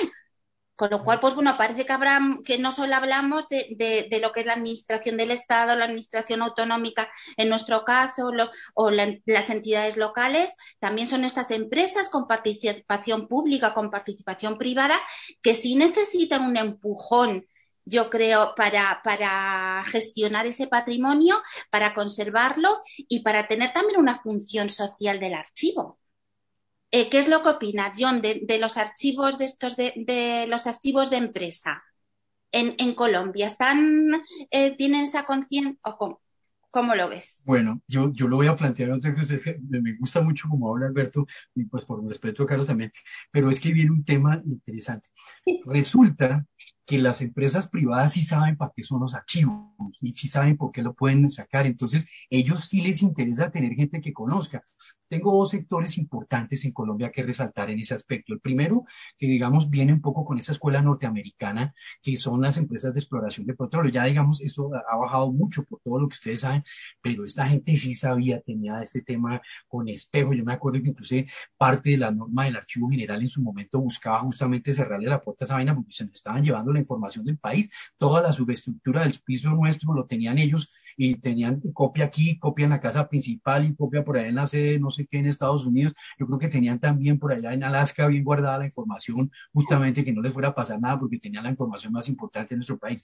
El otro sector que también lo, lo tiene muy bien documentado, bien desarrollado, pues es el, el, que tenemos de viva voz, el bancario. Pues ustedes han visto cómo, o sea, ustedes eh, aquí se puede si la pandemia, un temblor, se cae en la casa principal, de la oficina principal de, de, de, de, la, de la sede bancaria, ustedes pueden ir a retirar su plata donde sea, usted puede ir a su cajero, usted tiene, puede hacer sus compras en internet, esa vaina no para. Después detrás de eso hay un modelo de gestión documental que sustenta todo ese ejercicio y absolutamente tienen que tener profesionales de primera línea que les estén sortando esa vaina. Y en ese sentido saben lo importante que es les pagan bien y ellos bien contentos trabajando en esas instituciones. Entonces, es paradójico que justamente la empresa privada tiene una gran, digamos, digamos, visión de cuál es la importancia de la información. Pasemos por cementeras, voy a hacer una, una por ejemplo, Cemex, y eh, detrás de eso no solamente viene el ejercicio de la profesión, como le decía Carlos, que es importante, la infraestructura. Ah, bueno, que necesitan SM, listo, que necesito sistemas de software para todo esto, para lo que decía Alberto, que tienen allá organizando sus, ah, yo le tengo el software que le va a arreglar esos modelos y se los guarda súper bien, tengo sistemas de recuperación, motores de búsqueda tipo Google, y esto es fantástico, eso es lo que hay que hacer, a mí me pagan por esto y lo cobro bien, todos me pagan, fantástico. Entonces, la empresa privada que tiene unos negocios muy focalizados sabe la importancia del ejercicio. Tengo una anécdota fantástica sobre eso. Pues no está de más. ¿Quién es el, el hombre más rico del mundo? Pues Jeff Bezos. ¿A partir de qué? Pues tiene un constructo que detrás de ese constructo de datos ahí hay gestión documental allí. Y con eso pues nos vende lo que ni siquiera sabemos que necesitábamos. No sé si ustedes recientemente vieron ese documental de Deutsche Welle tan fantástico sobre Amazon, que resulta esta pelada recibiendo un tema porque él no sabía que estaba embarazada. Calculen el, el nivel de información que manejan sobre nuestra propia vida y a ese nivel es que dice uno, caray, pues es que que estamos nosotros y ya esta gente está llevando esto a, ese nivel y nosotros todavía cuadrando los archivos a ver si tienen el inventario o no, pues fatal. Entonces, claro, la empresa privada sí sabe para qué es el tema de la información y lo tiene bien atesorado, es decir, ellos saben que entre esos datos y en esos documentos, como decía Alberto, ahí hay unos tesoros magníficos que le producen, le generan una inversión y pues la muestra está en cuánto vale y cómo hace la representación de una empresa como, como Amazon para no en ese tipo de discusiones. Entonces, el tema está claro, lastimosamente los que están atrás del tema eh, es el propio Estado cuando no reconoce la importancia del valor en términos incluso monetarios que tienen los archivos, no solamente para la ciudad, sino para los propios estados. Qué pena, gracias, me extendí.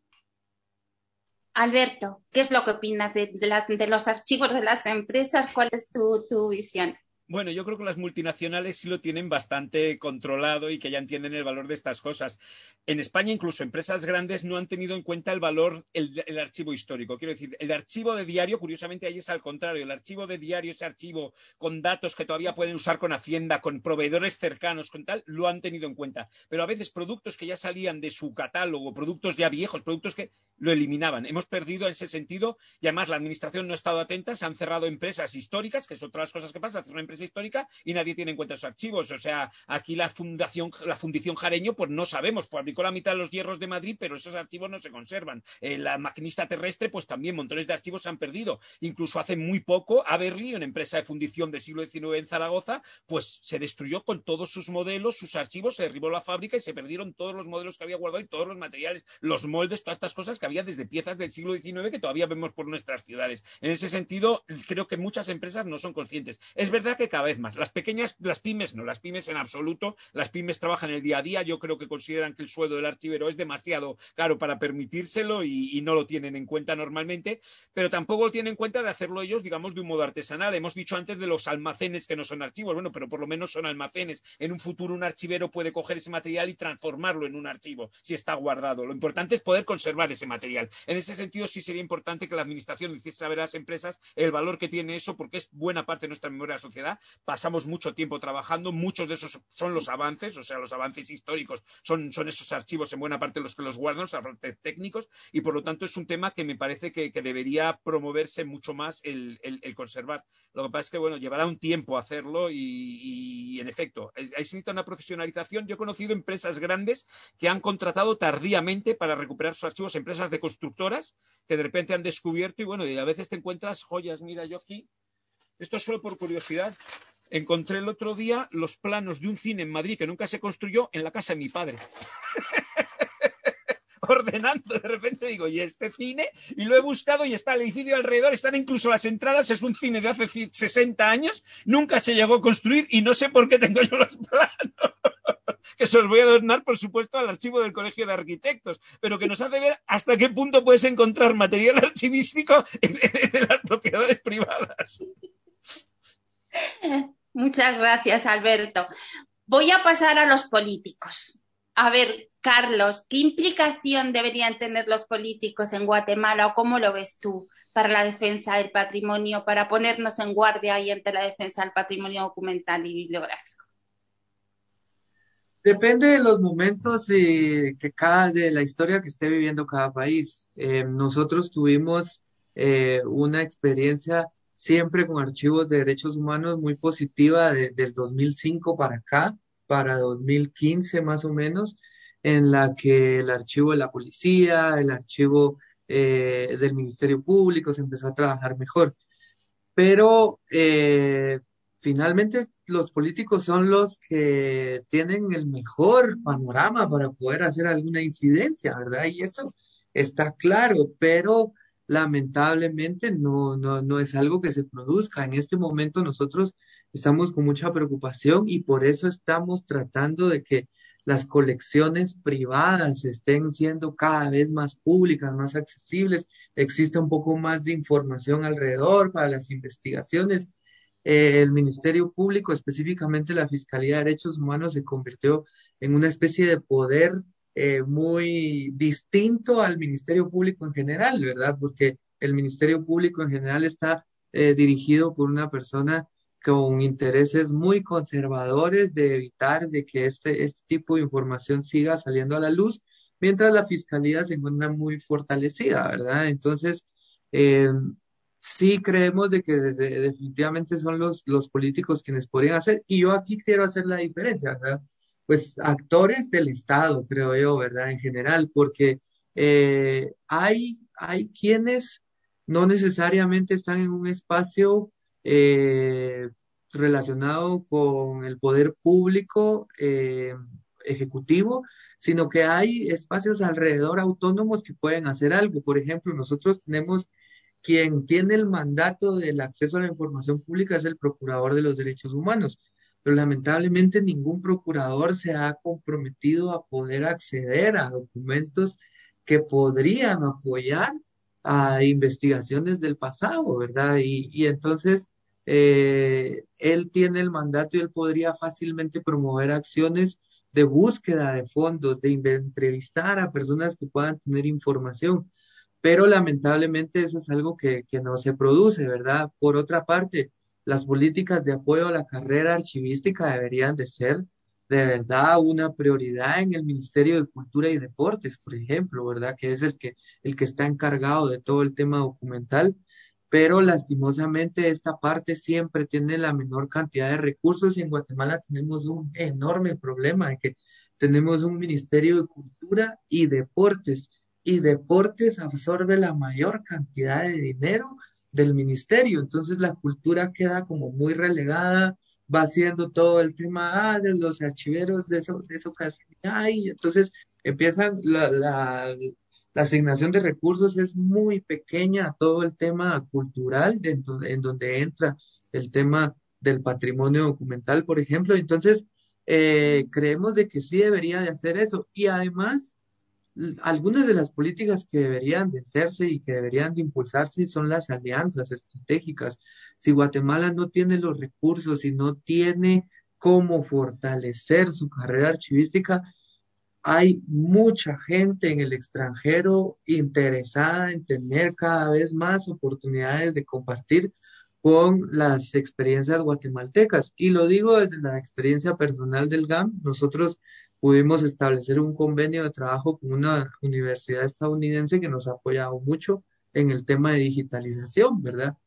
¿Qué pasa con esto? Que o, eh, está la, la única opción es esta, porque a nivel nacional es prácticamente imposible poder acceder a alguna oportunidad de fondos de, recursos y ni siquiera estamos pensando en recursos financieros, no estamos hablando de recurso humano. Es de verdad muy eh, limitado el alcance de la actividad archivística en Guatemala y obviamente eh, eh, entidades como la nuestra siempre son pues incómodas para los gobiernos de turno, ¿verdad? Tenemos, hemos sido eh, testigos de gran parte de la historia de los últimos años en, en, nuestro país y pues hemos tenido problemas hasta con la misma iglesia. Entonces, eso, eso nos lleva a ser personas, eh, ser una entidad que no es muy cómoda para, para todo el tema conservador que sigue rigiendo en nuestras sociedades. Y entonces, eso es importante tomarlo en cuenta porque... Eh, si la única universidad que puede tener políticas relacionadas a, archivística no logra hacer esto y no logra fortalecer a esos futuros profesionales, pueden haber políticos que podrían crear puentes de intercambio de, información, de intercambio de formación también entre algunos lugares que puedan fortalecer las experiencias archivísticas de este país, pero lamentablemente no existe. Entonces creo que esas deberían ser las principales políticas que podrían impulsarse desde un puesto político, ¿verdad? Y no necesariamente eh, tiene que ser ligado al poder ejecutivo, sino que también hay entidades autónomas, municipalidades que podrían hacer grandes experiencias. Creo que la única experiencia en Guatemala es eh, la municipalidad de la antigua Guatemala, porque es patrimonio cultural de la humanidad, ¿verdad? Entonces ahí sí se han preocupado un poco de, pero se necesita este letrero para que eh, se hagan algunos esfuerzos de poder conseguir eh, trabajar sus archivos, ¿verdad? Creo que un poder aparte ha sido la iglesia guatemalteca aquí, ha, ha hecho algunos ejercicios muy buenos. La verdad es de que tienen eh, ciertos archivos, los tienen muy bien trabajados, sobre todo el de Catedral Metropolitana tiene un nivel de trabajo enorme, pero pues ha requerido años y años de trabajo, ¿verdad? Entonces, sí creo yo que los políticos deberían de tener una amplitud de panorama para poder fortalecer espacios de intercambio. Muchas gracias, Carlos. Un placer escucharte, la verdad. Eh, ¿Qué opinas, John? ¿Cuál es tu, punto de vista sobre este nivel político en, Colombia? ¿Cómo se podría implicar? ¿Qué tipo de políticas? Ya sé que es muy amplio, pero tú lo resumes muy bien todo.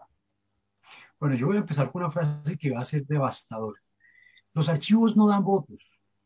Entonces, con ese tema eh, arrancamos con el tema. Entonces, como los archivos no dan votos, pues eh, recoger ese espíritu de respaldo frente a la clase política resulta, digamos, muy lamentable. Eh, eventualmente, eh, algunos ejercicios resultan, digamos, aventajados sobre el supuesto, por ejemplo, que el archivo general tiene las facultades de inspección y vigilancia. Entonces, cuando se resultan ese tipo de, apoyos, también se dan en la línea de que, pues, por supuesto, tengo allí donde puedo acosar aquí a aquellos que me están molestando, porque pues tengo una instancia de inspección y vigilancia que va a molestar allá ese tipo de instituciones. Pero pues imagínense trabajar en un tema de patrimonio documental y de ejercicio de una política de la función archivística de un país a partir de, de, poder estar chuzando a los demás. Entonces, es, desde esa parte ya resulta patético. Entonces, la otra contraste es, a partir de este ejercicio que he mencionado de las facultades de inspección y vigilancia, también no ha existido, digamos, una coherencia frente a la política propia de Estado y de gobierno, en el sentido de que si existen esas facultades de inspección y vigilancia, pues hombre, sancionen.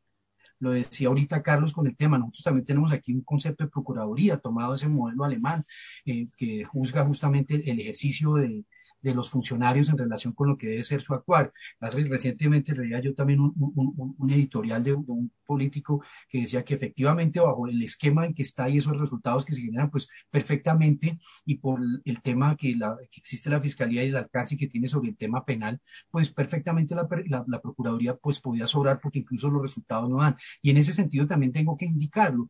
Hoy por hoy, después de 20 años de, de, ejercicio de la Ley General de Archivos, son muy pocas las instituciones que han sido sancionadas por el incumplimiento a la Ley General de Archivos. Eh, creo que no superan ni siquiera las 10 entidades y adicionalmente con un, un agravante y es Hoy por hoy tampoco conocemos a propiedad, sino a modo de chisme. Calculen ustedes tener que nosotros estar mirando y fisgoneando a ver si nos enteramos de cuáles son las, instituciones que están intervenidas y que han sido sancionadas por efecto de no cumplimiento que tienen obligación. Entonces, eso no puede ser así. Se supone que este tipo de ejercicios son de transparencia. Necesitamos saber quiénes no están cumpliendo para que generen un ejemplo y justamente las instituciones desde una línea política digan, venga, tenemos que arreglar este tema. Entonces, resulta, digamos, vergonzoso decir que en 20 años no sé cuántas instituciones que no superan las 10 tienen una sanción por incumplimiento, cuando cuántas instituciones no hay. Digamos, en mi filosofía uno diría, bueno, pues no se tienen que sancionar a todas, por supuesto, pero si usted va a tener un ejercicio ejemplarizante, pues tome las instituciones más relevantes de su sociedad y diga, mire, eh, esta entidad se sanciona porque no está cumpliendo y por supuesto que esto va a ayudar. Claro, este es un tema de la ley del garrote, pero en una situación en que hay más de 62 mil entidades, para hacerle supervisión en ese sentido. Y tenemos un, organismo como el Archivo General que tiene una planta de 144 personas, ¿sí? Y que dentro de ese ejercicio también hay algunas que ni siquiera, digamos, están en provisionalidad pero adicionalmente el otro componente es de, este ejercicio que se hace ahora en cierto tipo de instituciones es de contratación por servicios, pues difícilmente nosotros vamos a poder tener una institución que efectivamente haga valer ese ejercicio y por supuesto, pues a nivel, vuelvo a mi, a mi frase inicial, pues eso no da votos.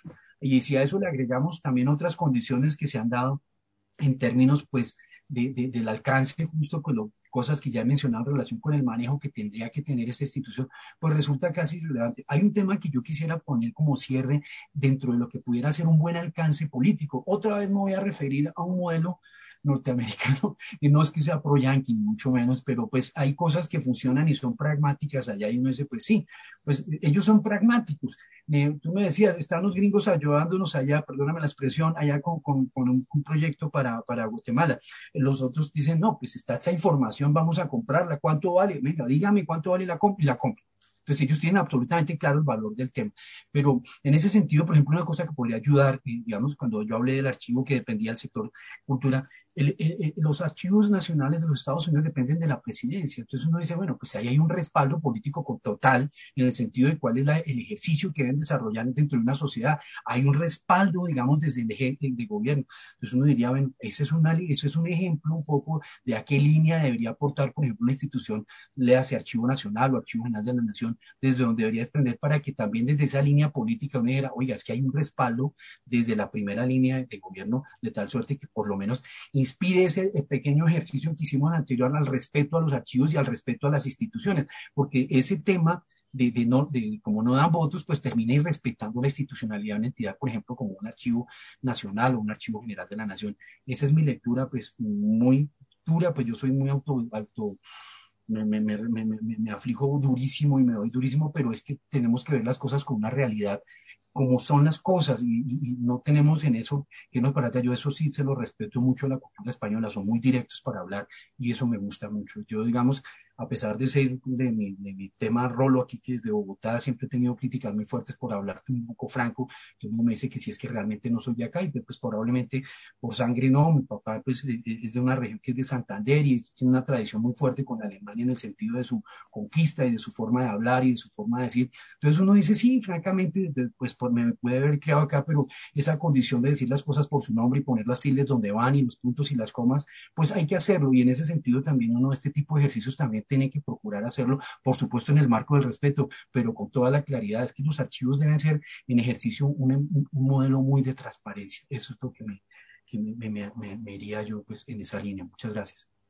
Muchas gracias, John, por tu franqueza. Estamos encantados de tenerte aquí en los desayunos porque, pues bueno, esta manera tuya de hablar nos gusta mucho y, esta franqueza que te digo eh, nos parece muy positiva y, nos hace, pues bueno, nos enriquece mucho el debate. Muchas gracias. Alberto, en España los archivos eh, ganan votos, no tienen votos o qué pasa con los políticos. Yo, creo que ya antes he anticipado que realmente los archivos no son vistosos como para que los políticos pretendan obtener votos de ellos. O sea que realmente no creo que es un tema, aunque los políticos, por supuesto, en determinadas cosas sí saben su valor porque continuamente tienen que recurrir a documentos guardados en los archivos. Es verdad que a veces la hemeroteca no les hace gracia porque les hace ver las contradicciones en las que incurren cuando dicen una cosa, cuando están en la oposición y cuando dicen contraria cuando están en el poder, con lo cual a lo mejor los archivos a veces les caen gordos. Todo hay que admitirlo, que puede que tengan alguna queja a este respecto. Pero no he dicho antes una cosa que me ha parecido muy interesante, y en efecto se ha hablado de, John Bezos y tal, y uno lo piensa y dices, eh, es curioso que en este momento, en esta sociedad de la información, donde los datos son lo más valioso que existe, donde las grandes multinacionales del mundo en este momento, las que mandan Google, Apple, lo que hacen es precisamente recopilar datos, el mayor repositorio de datos del mundo, que son los archivos, tengan tan poca atención por parte de nuestras administraciones cuando se está demostrando que son una fuerza económica brutal. De hecho, incluso hay algunos ejemplos curiosos. Tengo aquí, por ejemplo, que en Madrid se va a archivar un archivo municipal, los servicios funerarios, el archivo del cementerio de la Almudena va a ser digitalizado por una empresa norteamericana, una empresa que se interesa en temas de, es una, organización sin ánimo de lucros, busca genealógicas, pero está digitalizando todo ese archivo. Es curioso que en estos archivos de empresas extranjeras puedan estar interesadas y nuestra administración no sea capaz de, sacarles los valores económicos, porque realmente estos archivos pues tienen un valor económico que quizás simplemente por lo que pueden suponer para nuestra economía, tenerlos digitalizados, moverlos, utilizar esos datos, pues puede tener un valor y quizá los políticos deberían, ya que no les interesamos por el tema cultural, por lo menos por el tema de la cartera, pues a lo interesarles en el valor de los archivos y que se den cuenta que tienen ahí unos, unos activos que no los están utilizando y que por lo tanto pueden generar un valor económico que, que, que, que les puede interesar en un futuro. Porque realmente, por otros lados, hay que, hay que lograr interesarles. La verdad es que hay que lograr interesarles, que entiendan el valor de los archivos, que entiendan que son la base de la cultura, están, lo das al fondo y quizá por eso se les ve menos, es menos vistoso, es menos lucido. Luego ya llegas a los museos, llegas a los grandes edificios, llegas a inauguraciones, a los cócteles, pero el archivo está en el fondo y eso tenemos que lograrlo. Y ya digo, los valores económicos de los archivos, quizá deberíamos hablar más de ellos para que los políticos se interesen, porque yo creo que es lo único que les puede interesar. Bueno, ahora tenemos un deseo que los fondos de la Unión Europea, los Next Generation, lleguen a, estos programas del Plan de Resiliencia y Recuperación. Este programa de transformación digital llegue, llegue a los archivos y podemos hacer un poco, estar ahí en, en la defensa y poder cumplir con esta función y que nos lleguen los fondos cuanto más fondos nos lleguen, nos lleguen mejor. Nos quedan menos de 10 minutos y yo para, para terminar eh, me gustaría que dijerais vuestra opinión sobre cuál es el papel de las asociaciones en esta en ponernos en guardia ante la defensa del patrimonio y el papel de los profesionales. Carlos. Muchas gracias, Rosario. Un placer escucharlos también a todos y cada uno de ustedes. Eh, aquí viene también el tema de, de ser honesto, ¿verdad? Eh, debe de eh, crearse una cultura archivística interna en las organizaciones. No podemos seguir apilando documentos en un cuarto al que le llamamos bodega y que lo vaya a traer cualquier persona y lo maneje de cualquier manera. No podemos seguir de esa manera. Eh, para a nivel personal tengo que decirle que ha sido un proceso muy trabajado trabajado acá el que las personas entren en esa conciencia de la importancia de la información que se maneja. ¿Qué otra cosa? Eh, tenemos que hacer atractivos los, los archivos. Si para nosotros existen dos clases de accesos, el acceso directo, que es el que es generado por un investigador para que venga a ver la información, para conocer qué hay, por un periodista, pero también el acceso provocado. Eh, estamos en la era en la que lo visual es lo más importante. Todo se vende desde la mejor foto, todos ponemos la mejor foto de perfil. Entonces, para nosotros es importantísimo acercar a los jóvenes y a las plataformas digitales los archivos, hacerlos de verdad atractivos. No podemos seguir esperando que los jóvenes vengan y consulten los documentos de hace 30, 40 años y que les generen nada. Hay que transformarlo. Nosotros acá hemos visto en el archivo una herramienta que permite crear múltiples alianzas y múltiples ejercicios de memoria histórica, por ejemplo, en nuestro caso, y convertir la información en productos multimedia que podrían ser eh, generar empatía, generar eh, emociones, generar información, generar debate. Si seguimos haciendo lo mismo y pensando en el archivo como ese centro de documentación que no tiene nada de interactivo, va a ser muy difícil que podamos conseguir sostenibilidad, porque haciéndolo atractivo conseguimos sostenibilidad no solamente financiera, sino que las personas vengan, se involucren, quieran trabajar, quieran decir, voy a utilizar este centro, me siento acompañado, generar múltiples espacios de discusión, acercamientos. En nuestro caso estamos en un proceso de acercamiento con víctimas y documentos, tratando de darle todo el tema restaurativo a los documentos, ¿verdad? Porque eh, en muchos casos estos documentos representan lo único que se tiene de las personas que están desaparecidas y entonces hay que darle ese simbolismo que tiene cada documento. Para nosotros es eso, generar el archivo que sea un, una herramienta que nos permita enlazarnos con toda la sociedad y poder de esa manera hacer un fondo documental atractivo para conocer la historia de nuestro país. Creo que ese sería el, el, el, el consejo para, desde las asociaciones para mí.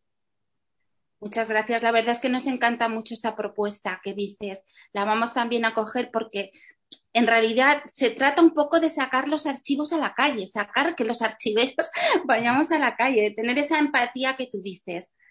me ha gustado mucho tu propuesta. John, ¿cuál es la propuesta que... Bueno, digamos que aquí yo tengo una visión, acompaño de Carlos, pero a nosotros por el contexto nos toca manejarlo diferente. Entendemos, por ejemplo, que el, ejercicio profesional nuestro está muy limitado y si se hace individualmente, pues mucho más. Entonces, el primer ejercicio que tienen las asociaciones es fortalecer la agremiación por lo menos que ya no sea el grito de unos, solo, de unos solitarios, de unos llaneros solitarios en este ejercicio, sino que por lo menos agrupados, por lo menos nos vean, un grupito, eh, ahí hace ruido y podemos sacar la mano y decir, protestamos. Y ese es el segundo elemento, la, la, la, las asociaciones tienen que manifestar ese tipo de situaciones que de pronto no son tan agradables de pronto para un gobierno o para una sociedad, indistintamente. Hay, hay, que abanderar también el ejercicio de los archivos que no tienen ni bandera, ni, ni arriba, ni abajo, ni izquierda, ni derecha. Son los ejercicios totalmente neutros y hay que abanderarlos y respetarlos justamente porque si la sociedad no los reconoce, por lo menos tenemos que pronunciarnos aquí, oiga, mire, ahí están, es por, por favor, no, no, no me los dañe, no los destruya, por lo menos eso es lo que hay y cuidemos lo que tenemos en, en el buen ejercicio de, la, cuando está uno, lo, lo forma en la casa, ¿no? Esto es lo que tenemos, ajustelo, por favor, manténgalo, cuídalo bien. Y también en ese otro ejercicio, pues pudiendo tener ese fortalecimiento, eh, pronunciarse justamente con las instancias eh, que corresponde y eso implica también pronunciarse ante el Estado cuando las cosas no corresponden como debe ser y eso tiene también un ejercicio de total transparencia. Entonces, ese fortalecimiento pasa por eso. En nuestro ámbito latinoamericano, pues desafortunadamente no tenemos tanta tradición, pero hemos iniciado algunos ejercicios. Fruto de ello, pues fue la creación de la, del grupo de trabajo de las asociaciones de, de, de, archivistas iberoamericano que se produjo, digamos, recientemente en ALA, porque pues no existía, pues ahora existe, hemos hecho otros tipos de iniciativa a nivel de algunas asociaciones y estamos trabajando justamente en identificar a aquellos países que no tienen asociaciones para ayudarles a que las conformen, porque pues se necesita. Entonces, de alguna forma tenemos muchas cosas que hacer en pro de los archivos, pero en pro también del ejercicio, y eso implica también defender el ejercicio profesional, manifestarnos, por ejemplo, de que si ya tenemos unas normas, ya tenemos unos alcances, pues acudamos a ellas y, y, y digamos, protejamos el ejercicio. Y digamos que a, a, ahí al, alcanzaría yo a enhebrar tres de los temas un poquito más eh, importantes en términos ahorita, por lo menos en el contexto nuestro. Por supuesto, hay otros ejercicios que pudieran ser de gran importancia, pero pues eh, uno, uno, dice zapatero a tus zapatos. Eh, hay tres puntos que hacer, atiéndalos y no se ponga a hacer una lista de mercado con este tema porque pues problemas hay muchísimos y ejercicios hay otros, pero por lo menos atienda desde esa perspectiva y creo que contribuiremos mucho al fortalecimiento de, del ejercicio a partir también del fortalecimiento de los gremios. Me parece que es muy importante los gremios porque no pueden ser gremios de título, que me aparezco allá en un título, mire, yo soy, yo aparezco, no, venga, ¿a quién agremia usted? ¿A quién representa? Y respételo, así como nosotros exigimos ese respeto de los políticos, por supuesto, nosotros como gremio también tenemos que darles ese respeto a nuestros asociados y representarlos adecuadamente. Tenemos un código de ética, no solamente, eh, digamos, de tipo profesional, que está inspirado precisamente por el Consejo Internacional de Archivos, y desde esa perspectiva tenemos también que transmitirlo, ejecutarlo, hacerlo nuestro, demostrarlo, decir, miren, nosotros cumplimos con este código de ética en nuestra serie, en nuestro ejercicio. Entonces, por favor, esperémoslo y también demostrárselo a, la línea, digamos, de gobierno y de política para que entienda justamente que esos son nuestros vértices sobre los que nos movemos y que con base en esto podemos construir y construir sobre los archivos. Muchas gracias. Muchas gracias. Y por último, Alberto, ¿cuál es el papel, según tú, el papel de la asociación? Nos quedan muy pocos, bueno, ya estamos casi en tiempo.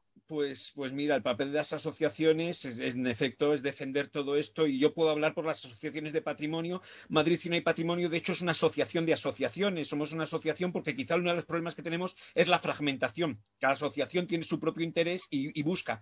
El, el, agruparnos en una asociación mayor permite movimientos transversales y pasar la documentación y los conocimientos de unos a otros. Debo decir que en este sentido, en los últimos años hay una explosión gracias a la digitalización y la posibilidad de acceder a los documentos en red. Eso es una cosa impresionante lo que ha generado de conocimiento histórico de la ciudad. O sea, los blogs, las documentaciones que hay ahora son fascinantes y cada vez mayor. O sea, el conocimiento al principio era extraño. Yo como especialista, digamos, pues usaba muchos de estos archivos digitales, pero ahora ya veo que todo el mundo los está usando. Lo que ha digitalizado Biblioteca Nacional lo digitaliza Y yo incluso entro en archivos extranjeros, encuentras documentación sobre Madrid insólita en, en, archivos extranjeros. Debo decir también a veces, en efecto, el mundo anglosajón tiene cosas que, te llaman la atención, bien organizadas. O sea, el Victorian Albert, por ejemplo, el Museo de, Londres, su colección de dibujos, cada documento que cuelgan tiene una ficha en la que puedes escribir por si encuentras algún dato equivocado o por si tienes información que suministrarles. Y yo les he suministrado información. Me encontré unos dibujos de Madrid que ellos no tenían localizados, decían fuente. Y dije, anda, esta fuente es madrileña. Les escribí,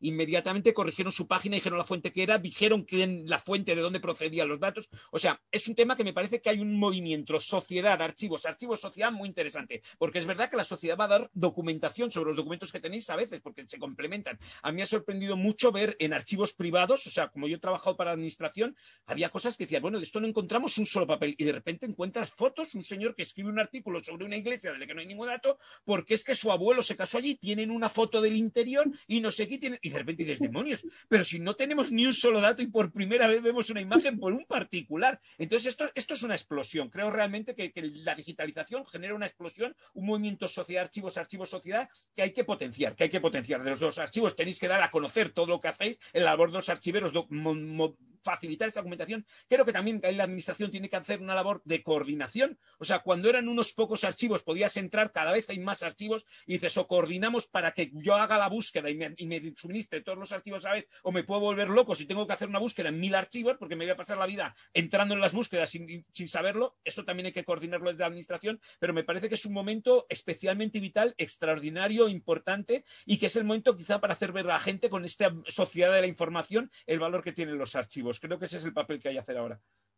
Pues muchas gracias. Con este ánimo y con esta esperanza que nos comentas, que estamos en un momento bastante propicio y bueno para los archivos y para lo que es toda la sociedad de la información y convertir también los archiveros y los gestores documentales dentro de lo que es la gobernanza de la información.